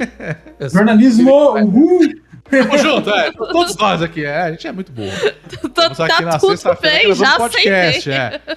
Mas eu digo assim, é, eu acho que pegou a galera com esse com dois papos, né? O primeiro, o, o dinheiro fácil. Né? E o outro é esse lance de exclusividade. Nossa, como eu sou especial e tudo mais. Eu comprei a Mona Lisa que não existe, assim, entendeu? O problema pra mim real é essa questão do dinheiro fácil. Sabe, é, assim, tudo bem que é um termo. Vou tentar usar ele pra aplicar, vocês me corrijam se estiver errado. É o lance da uberização. Saca? Sim, a gente usa esse termo. né? Inclusive Que é aquele academia. lance assim, eu, eu vejo alguns jogos, acho que o principal hoje, até eu, eu queria elogiar muito e dar os meus parabéns pra matéria do Rick Sampaio lá no Overloader, que ele escreveu sobre jogos é, Play to Earn, né? E ele fala muito, em uma, em uma das entrevistas que ele faz, falam bastante do é, Axis, Infin é, Axis Infinity, é isso mesmo o nome do jogo? Axie. Axie. sim. Desculpa, o Axie Infinity. Que é basicamente. Eu, eu não conheço direito o jogo, eu nunca joguei, eu não faço ideia como é a interface do jogo. Mas pelo meu entendimento é. Você entra. Você compra é, um- uns bichinhos, né? Você tem uns personagens. E você batalha com eles, você vai ganhando pontos. Que são tokens, né? De. De Ethereum, né? Que é uma a CryptoCoin, né? Criptomoeda. moeda. E as pessoas estão jogando isso loucamente por horas e horas e horas pra ganhar dinheiro com isso. E é como você, a gente falou agora há pouco. Esse foi um jogo que acabou criando uma regra numa temporada lá da. Uma temporada do jogo, onde as pessoas estavam ganhando muito. E aí a especulação em cima dessa, desse token, né? Era alto, valia, sei lá, equivalente a um real, vamos falar assim. E aí no dia seguinte tava valendo 1,10, 1,20, então as pessoas estavam com muitos desses tokens, Sim. né? As moedinhas do jogo, vamos, vamos falar, exe- exemplificar dessa maneira. Beleza, tô ganhando dinheiro pra caramba, né? Tecnicamente o cara pode usar um, um serviço aí de conversão de criptomoeda pra pegar em, em dólar, em real, sei lá. Né? E beleza, ganhei dinheiro. No dia seguinte, os caras acordam e falam assim: ó, a partir de agora, só quem tiver no ranking acima de 800, se eu não me Então. engano, acho que era isso. E se você tiver abaixo, você não vai ganhar. Sim, Ou é seja, justamente, Todo o seu investimento foi pra casa do chapéu, sabe? Não, então, e justamente porque é aquilo, porque você vende promessa de dinheiro fácil. Eu, eu- detesto parecer um anarcocapitalista da internet, mas não é minha intenção. Mas é, o- cara, é princípio básico de oferta e demanda. Sim. É aquela Claro. coisa, enquanto, sei lá, tem 200 jogadores, você cria uma economia e aquele troço realmente, a moedinha tá valendo ah, um real. Só que daí começa a entrar um monte de gente jogando e criar mais moedinha, não sei o que, de repente essa moedinha vai caindo em valor. Porque tem tanta oferta dela que de repente a moedinha agora tá caindo 50 centavos. Sim. Então o que os desenvolvedores fizeram foi criar uma escassez artificial, que é, cara, olha, Exato. a partir exato. de agora só ganha moedinha em cumprir tal e tal e tal regra. Nisso você elimina muita gente do jogo e de repente, nossa, a moedinha voltou a valorizar, porque tem menos dela disponível, então vou vender mais alto, cara. Mas Exato. é. Eles é mesmos assim. acabam limitando, né, pra ter o. Sim. Pra, pra bufar Mas isso o- é feito em detrimento de gente que pode ter passado horas jogando, não ter chegado no ranking. Uhum. É, e assim, é, eu digo Não, uberização então, por mas- causa de mas- regras mas- que você coloca mas dentro da veja pessoa bem, que tá plataforma, né? Se essa pessoa tiver tanta dificuldade, ela pode ali. A desenvolvedora nobremente ela oferece a oportunidade dessa pessoa comprar outros bichinhos para a sua equipe que vão possibilitar que ela volte a ser competitiva e a ganhar dinheiro. Ou seja, é uma maravilha, gente. Imagina você jogar videogame para ganhar dinheiro. Ai, Pois é. gente. É surreal isso. É Isso surreal. que. Esse é um dos exemplos, fora assim, é, vários outros jogos que pipocam. Alguém chega e fala assim: Ó, com esse daqui, pô, você tá ganhando quanto aí no, no Axie Infinity? Você tá ganhando, sei lá, você joga duas horas por dia, você ganha 30 reais? Cara, no, sei lá, no Super Bowl Game aqui, você ganha 10 reais por dia. E a morte Não, do. desculpa, você ganha 10 é, reais por hora. Você tá ganhando 30 por dia, isso aqui você ganha por hora. Então, se você jogar 10 horas, você vai ganhar 100 reais. O cara vai e fica lá 10 horas por dia jogando. No dia seguinte, acabou. Zerou. É, Os caras então, fizeram então. uma movimentação, catou Isso todo o dinheiro e Abraço! E é a morte Não, do então, game então, design, né, o- gente? Porque. Exato. Que, que, Então, que valor isso que o game porque- design tem? Então, isso porque a gente não fa- ainda não chegou a falar nos projetos que não, que, de jogos que não tem nem jogo pronto, Uhum. mas que, ah, digamos, ah, putz, eu preciso de financiamento para esse projeto. Então, o que eu vou fazer, ó, meu projeto vai ser, sei lá, um jogo de palhaços. Olha, vai ser um jogo de palhaços. Então, o que eu vou fazer? Eu vou te vender esse NFT antes, mas assim, porque eu vou te garantir que, ó, se você comprar esse NFT antes, você te- vai ter o palhaço, ó, você vai ter o Bozo. Você vai ter aqui o, o- palhaço mais raro para tua coleção, que quando lançar o jogo, você não vai conseguir obter. Ou se você conseguir obter, você vai ter que pagar muito mais caro. Então, paga agora, me ajuda a financiar esse projeto, e que daí, quando lançar, você vai ter a desvantagem. E, cara, muita gente compra, muita gente vai lá e financia porque pensa, pô, vai ser o projeto, eu vou conseguir, vou ter o personagem poderoso, vou ganhar muita grana.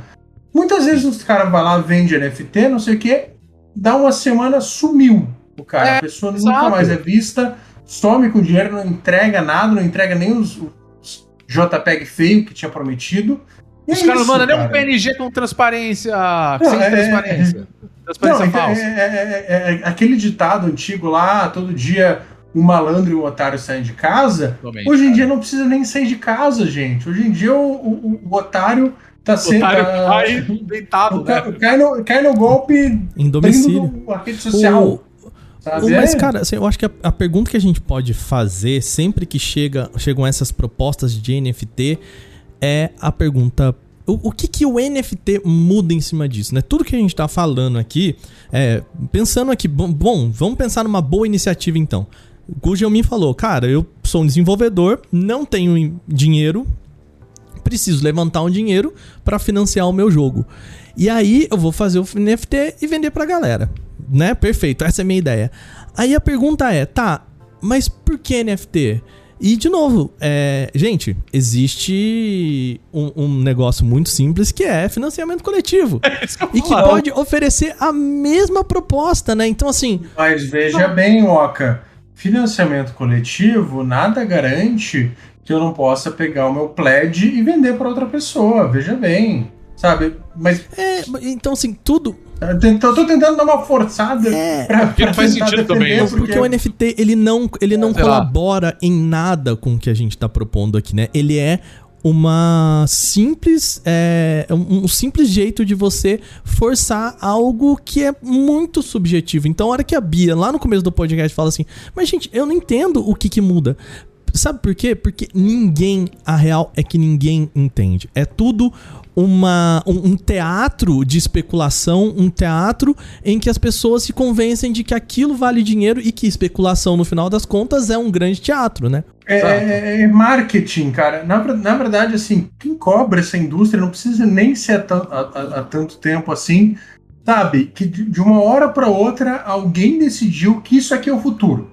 Ah, isso aqui é tendência, isso aqui é, é- é o que a gente vai fazer agora, porque isso que vai dar certo, e de repente começa todo mundo vir atrás numa loucura que você não entende o que está acontecendo. Tipo, mas o que estava errado antes que vocês tiveram que mudar? Cara, já foi o papo de ah, não vamos fazer mais jogo de terror porque ninguém mais joga jogo de terror, não dá dinheiro.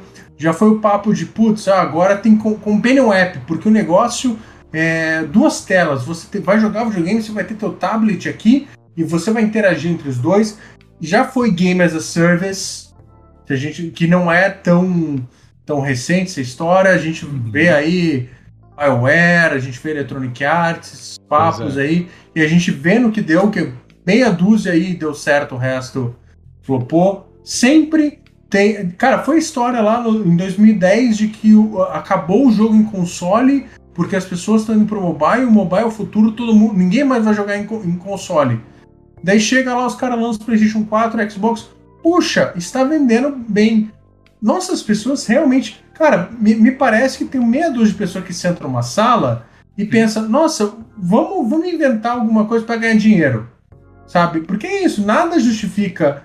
Não, não parece uma base na realidade que, nossa, realmente, NFT revolucionário, sabe? É, é, parece que, que tem um problema e buscando uma solução, que muitas vezes não faz sentido.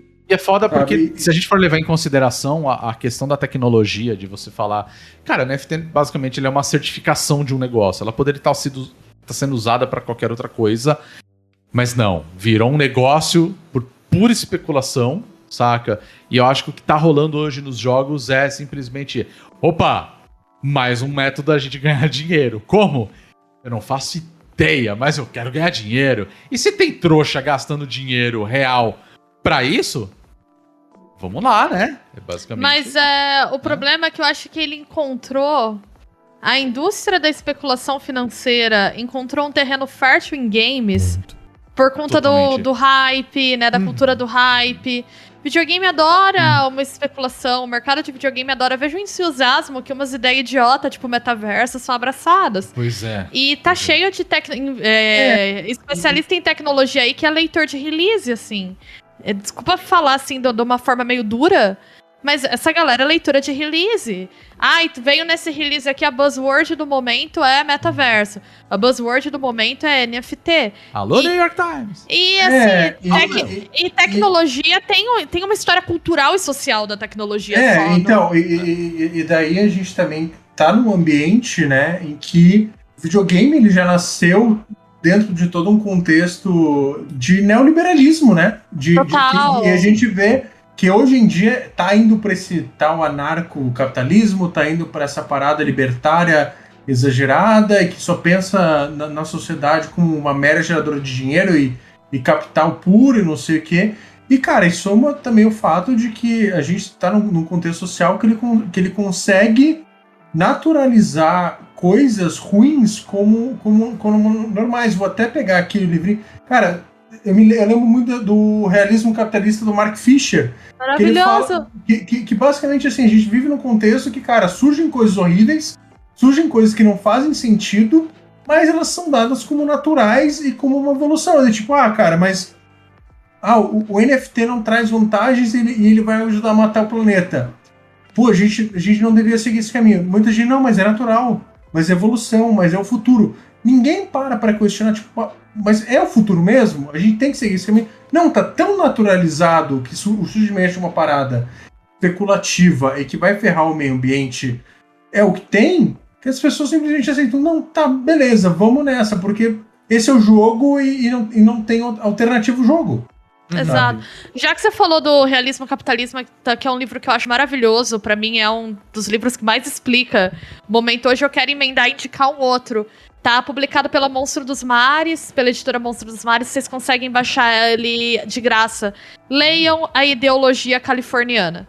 Pra mim é um livro essencial pra vocês entenderem a indústria de games. Ele explica o que é essa ideologia do Vale do Silício, que é uma mistura da cultura da ressaca da cultura hippie com o neoliberalismo, como a ideia de um capitalismo do bem que vai nos salvar. E ele, vocês procura, se vocês procurarem é, a ideologia californiana, a gente até coloca depois o link quando publicar o podcast. Ele tá gratuito porque a Monstro dos Mares é uma editora anarquista, né? Inclusive fortaleçam lá a causa. E ela faz a distribuição, né, desses livros. E, gente, eu acho essencial, assim, porque eu acho que é isso. Às vezes a gente olha pro videogame e a gente só olha o- aspecto tecnológico. Precisa entender como que era a cabeça desses caras, né? Acho que o Gugelmin traz isso muito bem aqui. Esses caras vieram dessa coisa de- de- de- da ressaca do geração hippie, de achar que não, nós vamos ser empresários diferentes. E virou esse monte de capitalista especulativo safado que faz yoga, assim, né? Porque é isso. O, o mercado é isso, né? Leiam e joguem Going Under também. Nossa, Ele é a ideologia californiana versão jogo. é, realmente. A Bia falou que é, a indústria dos games encontrou um solo fértil pra se aproveitar e pra explorar, né?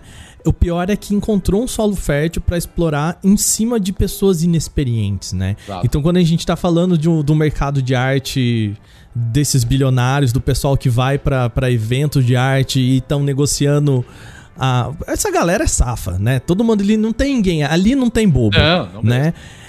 E o problema é que aqui a gente tá falando, né? A gente tá brincando no mesmo patamar Elon Musk e o que o Gugemin falou muito bem no começo ali. O Rodrigo também alertou de tipo, cara, tá brincando o Gugelmin, o Gugelmin, olha, tá brincando o Elon Musk e o, o, o que descobriu que se ele botar os dois contos que ele juntou ali, pode virar 3 mês que vem. E assim, cara, é, sem nenhuma regulamentação, Hum. sem nenhuma capacidade de disso que a gente, né, fazendo até um apanhado de tudo isso, cara. Elon Musk tá brincando de criptomoeda, Acho que eu ia falar é, agora. pegando a, a, a moeda e fazendo isso aqui com ela todo santo dia.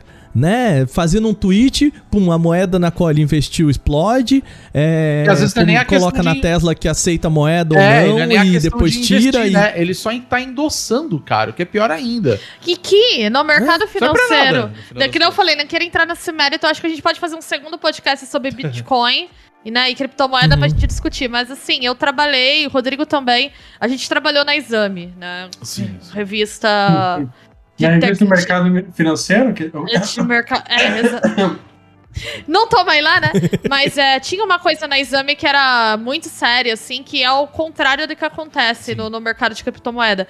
Quando a gente é jornalista ou designer, infografista, etc., numa redação séria que lida com o mercado financeiro, você assina no seu contrato de trabalho Sim, um termo exato. se comprometendo a não comprar ações. A gente era proibido pelo nosso contrato de trabalho de comprar ações.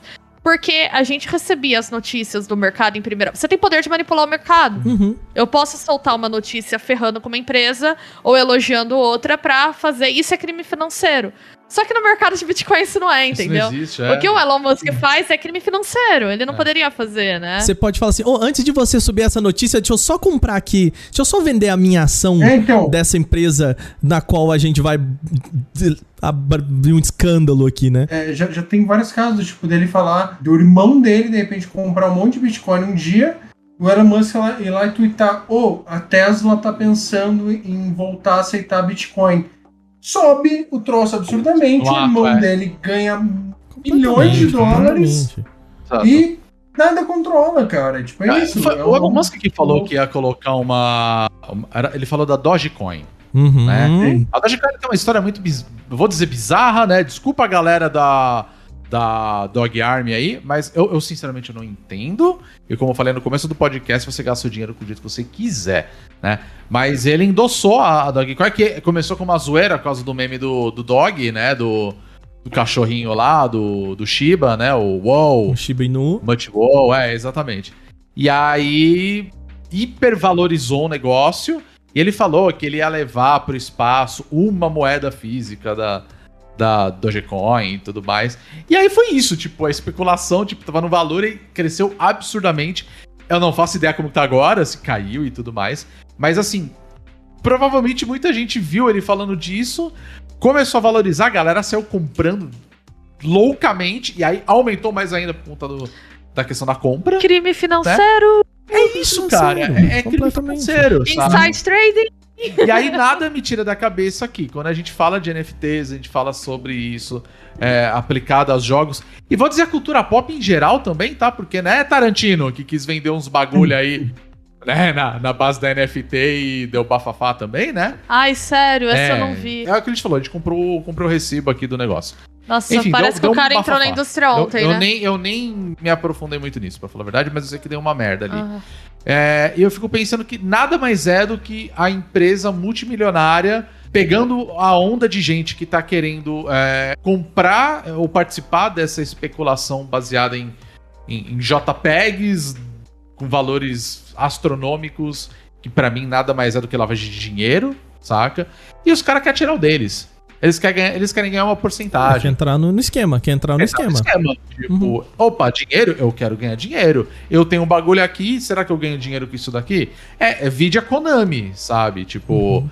esse lance pra mim da Konami de virar e falar assim: ó, vocês estão comprando os nossos NFTs aqui, mas ele. É um bagulho muito idiota, né, cara? Então, Ah, mas- mostrar aqui. mas- Você não pode imprimir. Então, mas, Você não mas pode fazer uma geladeira com ele, hein? isso eu Direitos vou, falar, eu vou falar a favor da Konami, porque foi um dos raros casos que ela foi extremamente transparente com o que a pessoa estava levando para casa. Tipo, ela Aham. foi. ela Tava lá na cor. Ó, você não tem direito de produção, você Aham, não tem sim, direito sim. autoral, você não tem nada, você tem um recibo e você. E a gente, ó, vai colocar o É seu ela tem um nome jurídico, no né? site. Não, você vai colocar o nome, o, o nome no nosso site e a gente garante que vai ficar no ar durante 10 meses. E se você vender esse seu NFT, a pessoa que comprou não vai aparecer, porque a gente não vai atualizar. tipo, não, não, não tô dizendo que é, que é, uma, que é uma parada ética ou que tem uma moral. Pelo menos eles foram, eles foram transparentes. O pior é isso, a gente vê É. o quanto de NFT, o quanto de perfil de um, trouxa de macaco, a gente não vê que vende esquema Get Rich Fast. É, é é. pior, é pior que curso de coach, cara. Sabe? Sim. E não é nenhuma parada que, assim, a gente falou até um pouco ah, da questão do.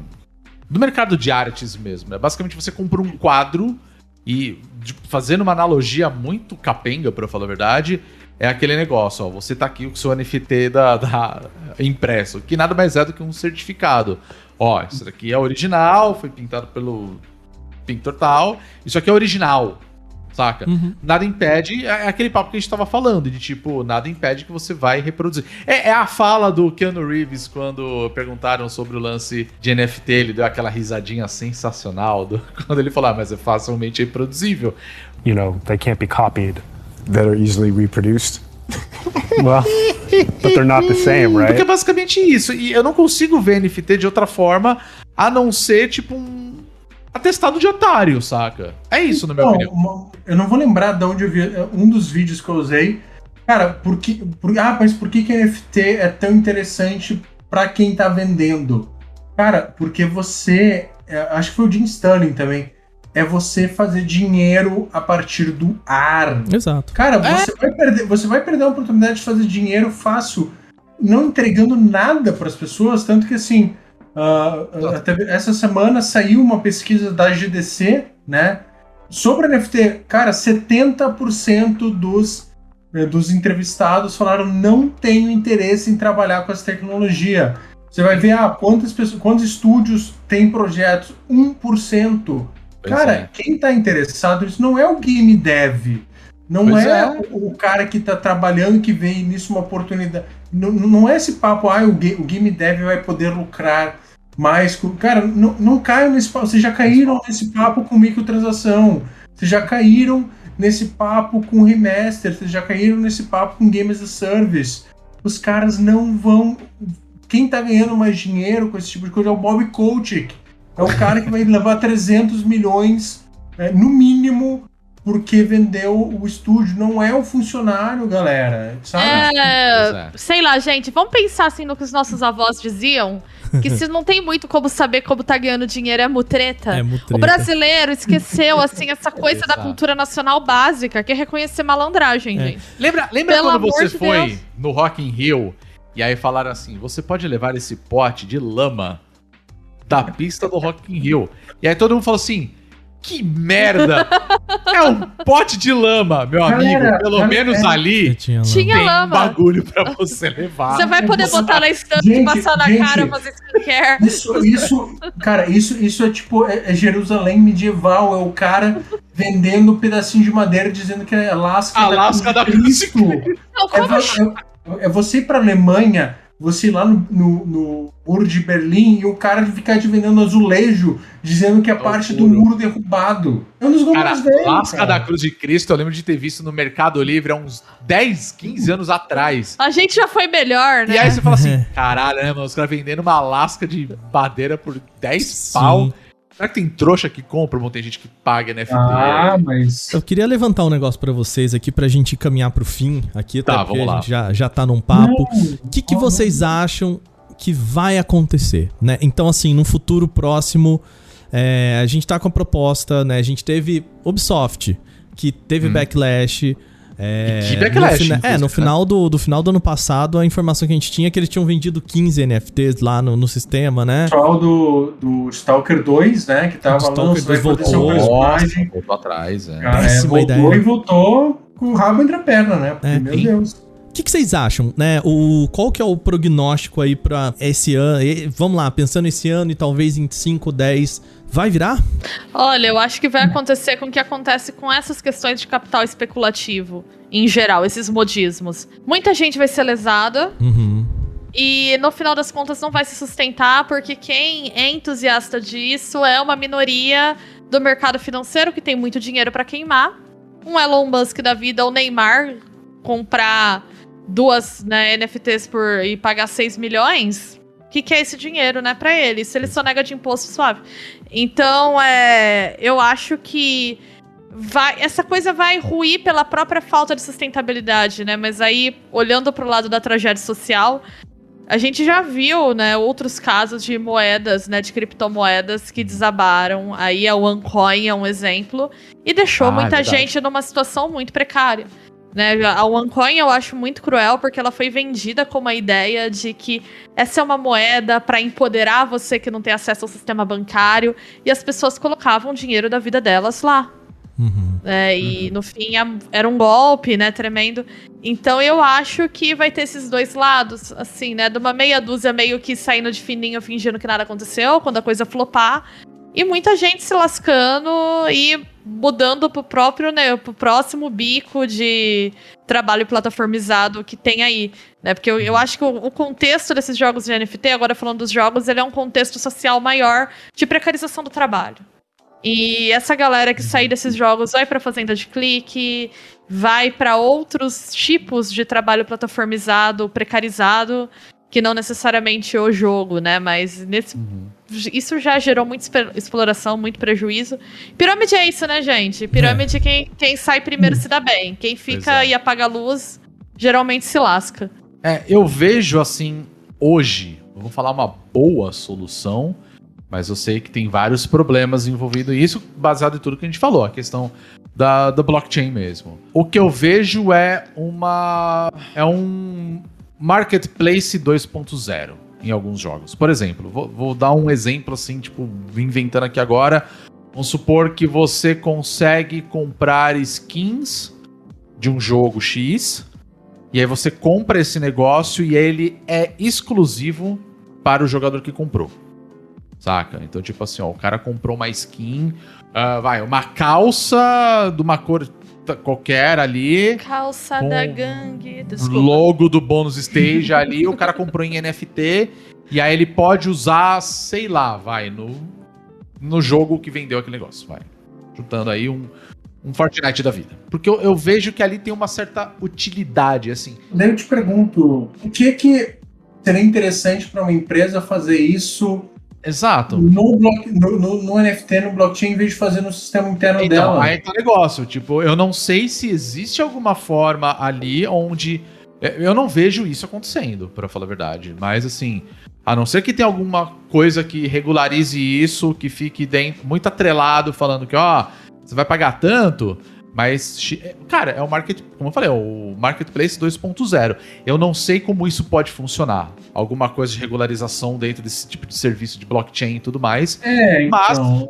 eu não vejo sentido. E aí eu acho que talvez abra espaço, vamos supor assim, um artista tal pode fazer uma skin de um bagulho lá, ele vai fazer, sei lá, três unidades, e aí ele vai vender dentro desse jogo, vai ficar válido apenas para esse jogo, conta das limitações que a gente já falou, né? Eu não vejo outra alternativa a não ser isso, cara, porque se for além disso, cara, para mim não funciona. Eu não vejo outra utilidade, assim. É, é- é uma ideia que eu tô dando ainda por cima. Eu concordo com você, eu acho que também é, um- é uma das formas, mas ao mesmo tempo eu penso na tendência de consolidação que essa indústria tem, na Tá. tendência que, a- que, que, que essa indústria tem de criar parede Hum. pra ela mandar, cara. Mesmo, mesmo a Valve, que é ah, Uhum. bom- boazinha, não sei o que, cara, ela criou todo o sistema de trocas e marketplace, não sei o que, dentro dos muros dela. Por mais que um NFT você consegue programar ele para toda, toda vez que ele é trocado, você ter uma, uma parte da transação, como acontece no Steam, eu não consigo ver as empresas, principalmente empresas de game, não tentando uma forma de pegar esse, esse lado Total. Descentralizado e aberto, não sei o que, e tentar tipo, colocar uma cerquinha para Sim, dentro do dela. É, totalmente. sabe? Totalmente. Então, assim, é, É, por isso que eu tô falando. É, a- é, pode ser que exista essa possibilidade. Eu tô inventando uma possibilidade aqui, tá? Mas assim, no final das contas, a gente sabe o que vai acontecer, se isso rolar, né? Então, o- A, a empresa vai cobrar do artista que tá fazendo o negócio, e aí quem comprar, ela vai cobrar da pessoa Não, que tá então, cobrando também. E se eu- essa pessoa revender esse item pra um outro jogador, ela vai cobrar de novo, Então, sabe? Ela vai o, fazer o que, o que eu, eu- eu realmente acredito que a gente pode ver é algo semelhante ao que aconteceu com as loot boxes. No sentido que é, É, ah, é uma é. nova forma de ganhar dinheiro, é uma nova tecnologia que vamos inserir e ah, vai. Porque assim, na prática, para o jogador não se difere muito de uma de uma microtransação tradicional com a, com a diferença que tem essa questão do status, do cara achar que tem, ah, tem certificado que é único, olha só, dessa questão da, da, da raridade. Isso até começar a, a vir governo, é órgão, órgão de fiscalização, essas coisas, porque assim como o loot box e assim como outras práticas da empresa, eu, eu acho que a NFT vai chamar atenção ainda muito mais rápido, no sentido que é você- NFT não paga imposto. E ninguém vai querer empresa sonegando, ainda mais vendendo item para criança. Pois é. Cara, órgão regulatório Europa, eu acho que primeiro Europa, aí países nórdicos, então, cara, vai vir pesado. Como assim a, a EA começou a vender, de repente, o, o Ultimate Team, agora as cartas é tudo NFT, que os caras não pagam imposto, não Uhum. tem controle financeiro. Que porra é essa? E vai começar aquela, a, a- grande ameaça que a indústria, né, como um todo, não gosta, que é, putz, vamos, vamos criar uma regulação para a indústria. Ah, É. não, putz. se é- Mas ainda acho que isso pode acontecer no passar, futuro, cara. Vamos voltar, cara. Loot box a gente, a gente vê. Não. Agora, o pessoal só foi recuar quando realmente lá na Bélgica, quando outros países começaram a realmente proibir e, e falar: olha, se você quiser trabalhar aqui, você não pode ter isso. E começou a chegar naquele ponto que, olha, se você quiser, a gente vai ter, o governo aqui vai ter que começar a regular a indústria. E os caras, não, não, não. Calma, a gente não vai fazer nada, não sei o quê. E, e daí começou os papos hoje em dia. É engraçado como a indústria usa isso para se autopromover, né? Olha, não tem loot box, olha só como a gente é bonzinho. Tipo, eles usam- o problema é que eles criaram. como Exato. Eles são nobres, olha, a gente tem a solução, cara. Ouve mesma o que eu tô coisa. te ah, falando. microtransações só, só cosméticas, não vai ter pay to win aqui. Cara, Aham. eles criam um problema, vão lá, lucram um, um monte quando ah, começa a ser ruim para eles. O pessoal dá um jeito de, de, de fazer um rebranding, falar: olha, galera, olha como a gente é consciente, a gente vai tirar isso daqui. Olha, Dragon Age novo, olha, é só não vai ser, vai ser single player. Game as a Service, não, olha só, a gente realmente viu o valor, não sei o que. Cara, eu acho que o NFT vai ser, seguir o mesmo caminho. Vai- vão tentar usar do jeito que for, vão tentar vender como inovação, até começar a chegar órgão regulatório em cima. E a partir do momento que eles, que eles virem que isso aí não, vai, não dá mais para ir para frente sem eles terem que responder a alguém correr um risco para os negócios, eles, olha só, agora esse, esse FUT aqui, o FIFA 25, é, é NFT free, não tem mais, olha como a gente legal. Cara, mas é isso. Então, aí tá o negócio, porque assim, é, de tu- tudo isso que eu falei aí, da- dessa possibilidade, que é uma coisa que eu vejo possivelmente acontecendo, ainda vai dar bosta. Porque primeiro as pessoas falam assim, eu não quero gastar dinheiro com essa bosta aí. Ele gasta com qualquer outra merda, mas ele fala, ah, isso aí eu acho uma bosta. Saca? O cara compra skin de LOL, mas ele não vai comprar o exclusivo. Você entende o que eu quero dizer? Mas- Tipo, mas- eu acho que é mas- tudo muito volátil ali dentro É, mas, mas, eu acho que você tá podendo, colocando confiança demais em jogador, desculpa. Eu- eu- Na verdade, não. Eu só estou criando uma possibilidade. Cara, Eu não tô falando que vai dar certo, não, cara. Não, Calma eu- lá. Eu quero tentar ser uma pessoa mais positiva, mas sabe, a, gente já, viu sorte, a gente já viu tanta coisa ruim e tanta coisa assim sacana. Pô, teve backlash, teve gente alertando, teve gente postando isso aqui é ruim. E normalizaram, cara, sabe? É tipo, verdade. desde a Horse Armor lá do Elder Scrolls 4, que ah, que absurdo, como assim pagar cincão pra, pra eu ter uma roupinha de cavalo, daí a gente chega hoje lá, pô, você vai comprar aí o Monster Hunter do, do PC, Rise, pô, maneiro, jogo maneiro, daí você vai ver, tipo, a lista Sim. de DLC do Steam tem 700 reais em roupa, Pois é. sabe? E, e normalizou, ninguém mais se escandaliza. Pois é. tipo, ah, sabe? Então, é por isso que eu falo, é, eu acho que é muito complicado, sabe? Eu ainda acho que ah, no meio do ano a gente vai ver coisas acontecendo aí em relação a NFT e eu torço pra essa bolha estourar, saca? Porque, tipo, é muito absurdo tudo que tá rolando. E, e é isso, sabe? Como você falou. Repara que a, a grande maioria de jogos, é, de companhias e desenvolvedoras é, independentes estão extremamente contra. A gente só vê empresa grande, desenvolvedora grande, falando, pô, parece interessante esse negócio de NFT. Já tá rolando um, um backlash fudido. Você pode ver o próprio caso da Ubisoft. E pisando os caras pianinho, botaram né? o vídeo e aí todo mundo meteu o pau, os caras tiraram do ar, mas tá lá. E aí no meio do ano rola uma E3 da vida, sabe? Rola um evento. Não, gente, nós estamos pensando num, num ambiente mais igualitário, mais bacana para os gamers. Não vamos trabalhar com esse negócio de NFT, não, gente. Vocês são bobo. Só que os caras criaram todo pra porra do problema, saca? Exato. Então, assim, é como você falou, eles vão pagar de mocinho no final das contas. Eles sabe? criam um problema e vendem a solução. Ele vende a Exato. solução. Sim. É isso que é o grande problema. Então, assim, eu só inventei uma parada agora pensando assim: poderia dar certo, mas, cara, não precisa de NFT aqui, não, cara. Faz um seu. O seu marketplace dentro da plataforma e deixa rolar, saca? Você quer colocar o bagulho porque você quer seguir a onda só. Só, só por isso, sabe? E aí você vai contar com o quê? Ah, vamos fazer desse jeito? Porque vai ter otário que vai fazer e vai pagar e vai querer, porque é NFT, eu comprei, entendeu? É, É só porque por é isso. cara. buzzword, né? Entra, entra bonito no release e aí é, o- a minha principal tristeza é a gente cair nesse. Cara, nessa tentação que é botar NFT nas coisas porque dá clique, né? É. É, e cair nessa tentação de, de cara, é, putz, a Ubisoft tá fazendo. E a Ubisoft também não é boba, cara. Ela, foi- ela pôs NFT em Breakpoint porque ela não é idiota, ela sabe. Né? Ela, Claro. não, ela não colocou no Assassin's Creed, né? Ela colocou no jogo que claramente flopou dela, né? Tem que a repercussão ruim não ia manchar a imagem do jogo, O porque jogo. ele já tinha uma imagem ruim. Exato, né? Exato. Então, o que me deixa feliz é perceber que a gente, pelo menos nesse momento, não tá vendo. A gente, como jogador, a gente, como indústria, a gente, como consumidor, né? consumidor, não tá vendo isso com bons olhos. Então, o que me agrada nesse momento é que, assim. é, não tá colando. E se não tá colando, também não tá fazendo dinheiro, como se esperaria que estivesse fazendo dinheiro. E se não tá fazendo dinheiro, pra mim a tendência é de que Vá sumindo. vá pra outro lugar, sabe? Esse Sim. investimento, putz, gente, é ideia merda.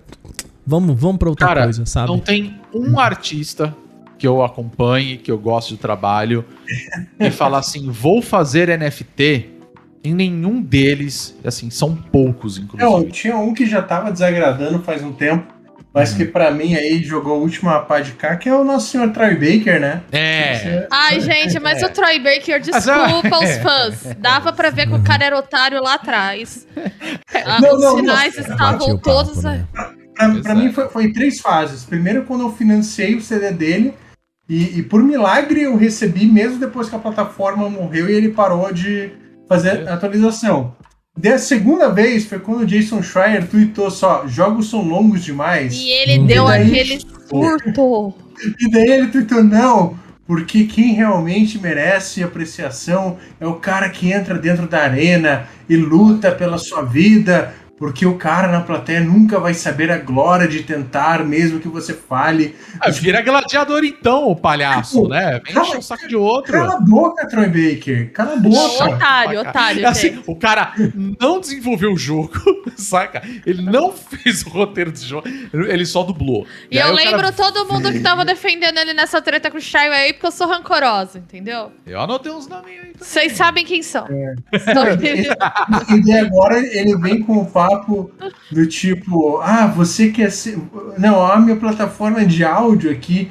NFT é você, você quer ser um hater ou você quer ser um criador? Ai, De tipo, Otário, gente, desculpa. Cara, otário. Não deu uma semana pra descobrirem que a plataforma de áudio que ele tava apoiando roubou arquivo de áudio de outra plataforma gratuita. Ah, gente, o Que Troy, legal, né? o Troy Baker é otário. A gente precisa começar a aceitar isso, assim. Sim. Agora o Tom Morello, a galera tá falando aqui no chat, eu fiquei triste porque eu sou muito fã de Rage Against the É, Machine. não, aí doeu. Aí eu Foi um golpe muito O- duro pra o- minha pessoa. o, o Surge, né, também do System, também veio com os papos É, desses, ele né? com os papos. Ai, Esse, gente, tá, vamos acabar com o rock, Cara, né? eu acho que esse que é o problema, como eu tava falando. Acabou eu o não vejo rock um já, artista. não Não, não, eu não vejo um artista que fala assim, nossa, bacana, estou me beneficiando com isso. Nenhum. Só quem já tá sentado no dinheiro. Sim. Porque aí tanto faz, tanto fez. Provavelmente o cara que tá sentado no dinheiro, ele provavelmente ele tava lavando dinheiro com NFT, tá? Uhum. Só um detalhezinho aí, tá? Porque assim, se eu sou um artista muito famoso, se eu sou o Tom Morello, eu tenho moral pra entrar no mercado especulativo de arte, botar um produto meu lá e algum rico querendo lavar dinheiro, investir em arte, ir lá e comprar negócio, sabe? Pois é. Agora, se eu for, Beatriz Blanco, for vender, sei lá, o bonequinho que eu rabisquei enquanto eu tava no telefone NFT, não, não vai ter o mesmo efeito. Então, pra esses caras, ok, tanto É. faz, tanto fez. é. Faz, é, esse que eu acho que é um É problema. dinheiro de pão, é a Jade Picon entrando no BBB pra passar férias, assim, sabe? Pra É eles pra- não faz... Não, desculpa, Bia, pra quebrar a bolha. Ela quer bolha. aprender e melhorar como ser humano. Gente, Hashtag- de- Hashtag Tinjade.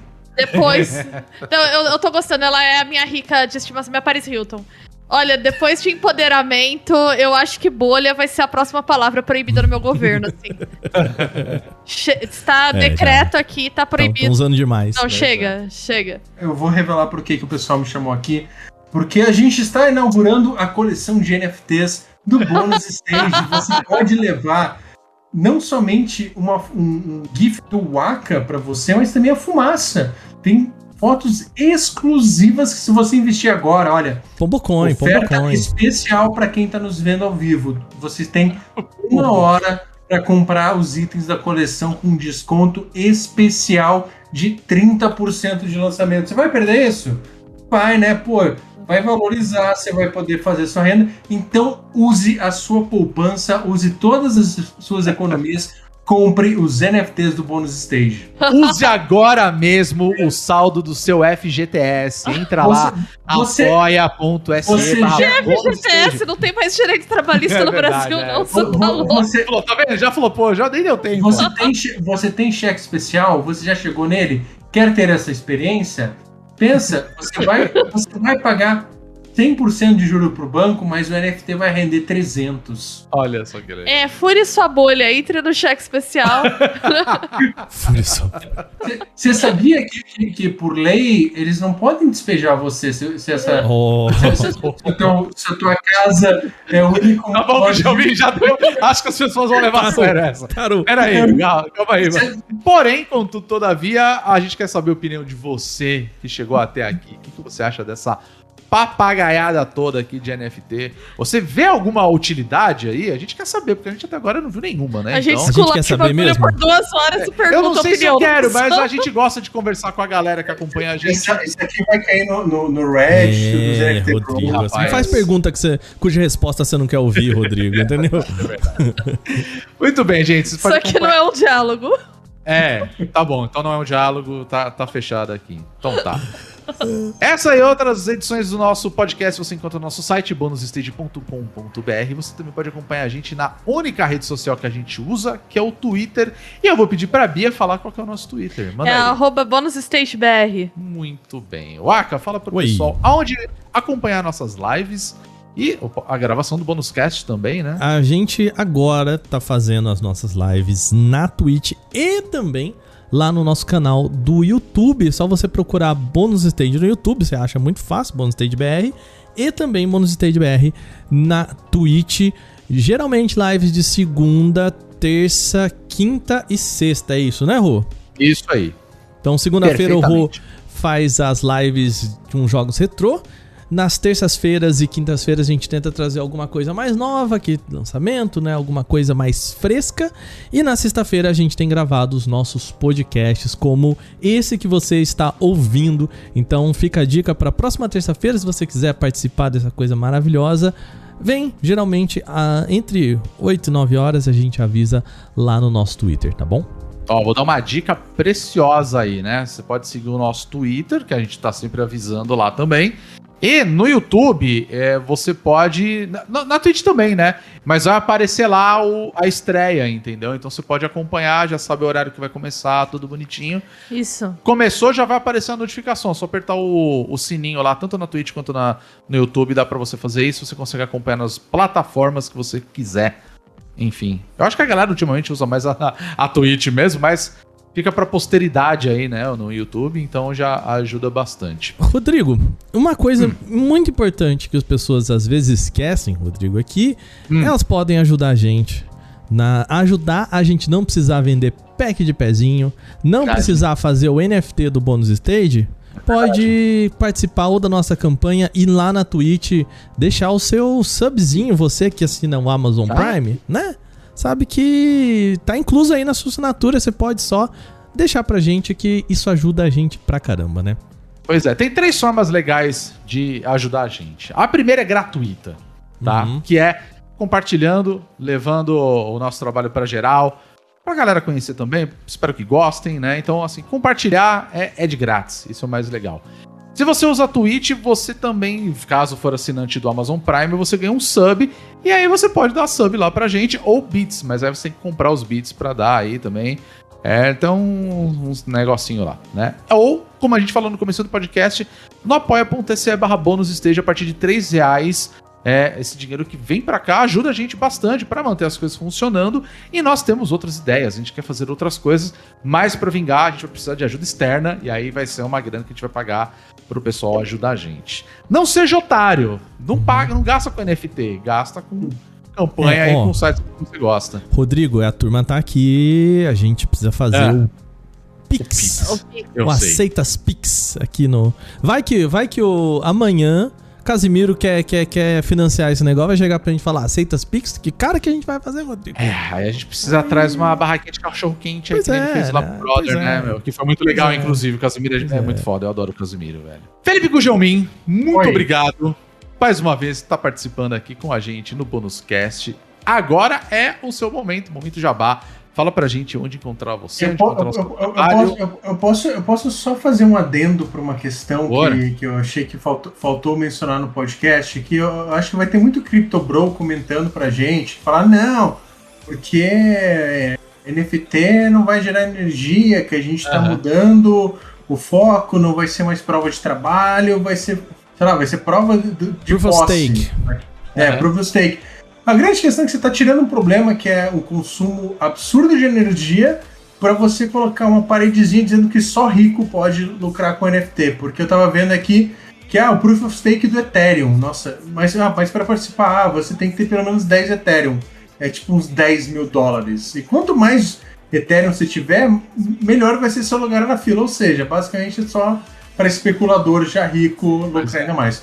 Ah, mas dito isso, gente, vocês podem me encontrar aqui nessa vida de gado. Ou seja, vocês podem me encontrar, vamos ver, é, mais no Adrenaline e no Mundo Conectado.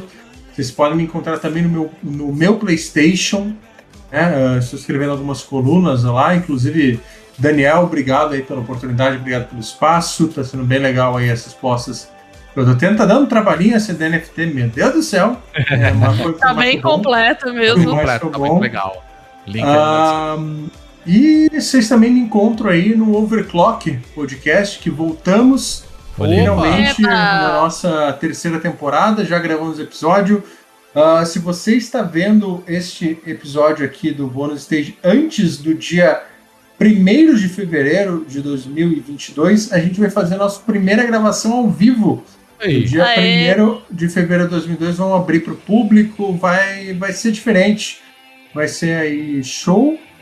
Ah, e vocês também me encontram no neofusion.com.br colaborando pro Geeks United do nosso amigo Otto, nosso, nosso querido Otto. Ah, e se alguém Tá em todo lugar mesmo, hein? e se alguém quiser mandar freela, quiser mandar projeto, inclusive tem outros projetos aí que eu vou revelar em breve. Olha. Também aí algumas coisas bem legais. Não vou falar o nome aí, né? Porque é surpresa. Certo. Ah, Exclusivo, mas exclusivo. exclusivo, é, vai ter NFT. Não, não vai ter não, graças a Deus. Ah, e é isso, gente. Quem quiser aí, freelas, mandem. Não pra nós, nós tem que pagar conta, nós tem que trabalhar. Então estamos aí à disposição. É, CLTzinha também aceito, né? Sem bom. Por que não, né? Tá, Né? Se tem aí, manda, né? Então acho que é isso, gente. É, queria agradecer aí pelo espaço. Ah, eu não vou falar que eu faço live na Twitch também, porque eu tenho tido uma preguiça. Que... Eu acho que o senhor tá trabalhando muito aí, não tá, aí- tá rolando tempo. É, né, sigam cara? o Gugelmin no Twitter, que aí ele avisa. É, mais fácil. Isso, é, me siga no Twitter também, arroba KioBR. Coloca os, os links aí na descrição, Tá, porque né, a, gente, a gente escolhe os nick quando tem 15 anos de idade, daí a gente ganha o selinho de verificado não pode mudar depois. É, é absurdo Poxa, é. isso. Muito bem, pessoal. Mais uma vez, muito obrigado por vocês terem chegado até aqui. Semana que vem tem mais um bônus cast e espero ver vocês em outras futuras transmissões. Nós somos o Bônus Stage. Até semana que vem. Fiquem bem, se cuidem, tomem a vacina e não comprem NFT, não seja otário. É isso. Tchau. Tchau. Tchau.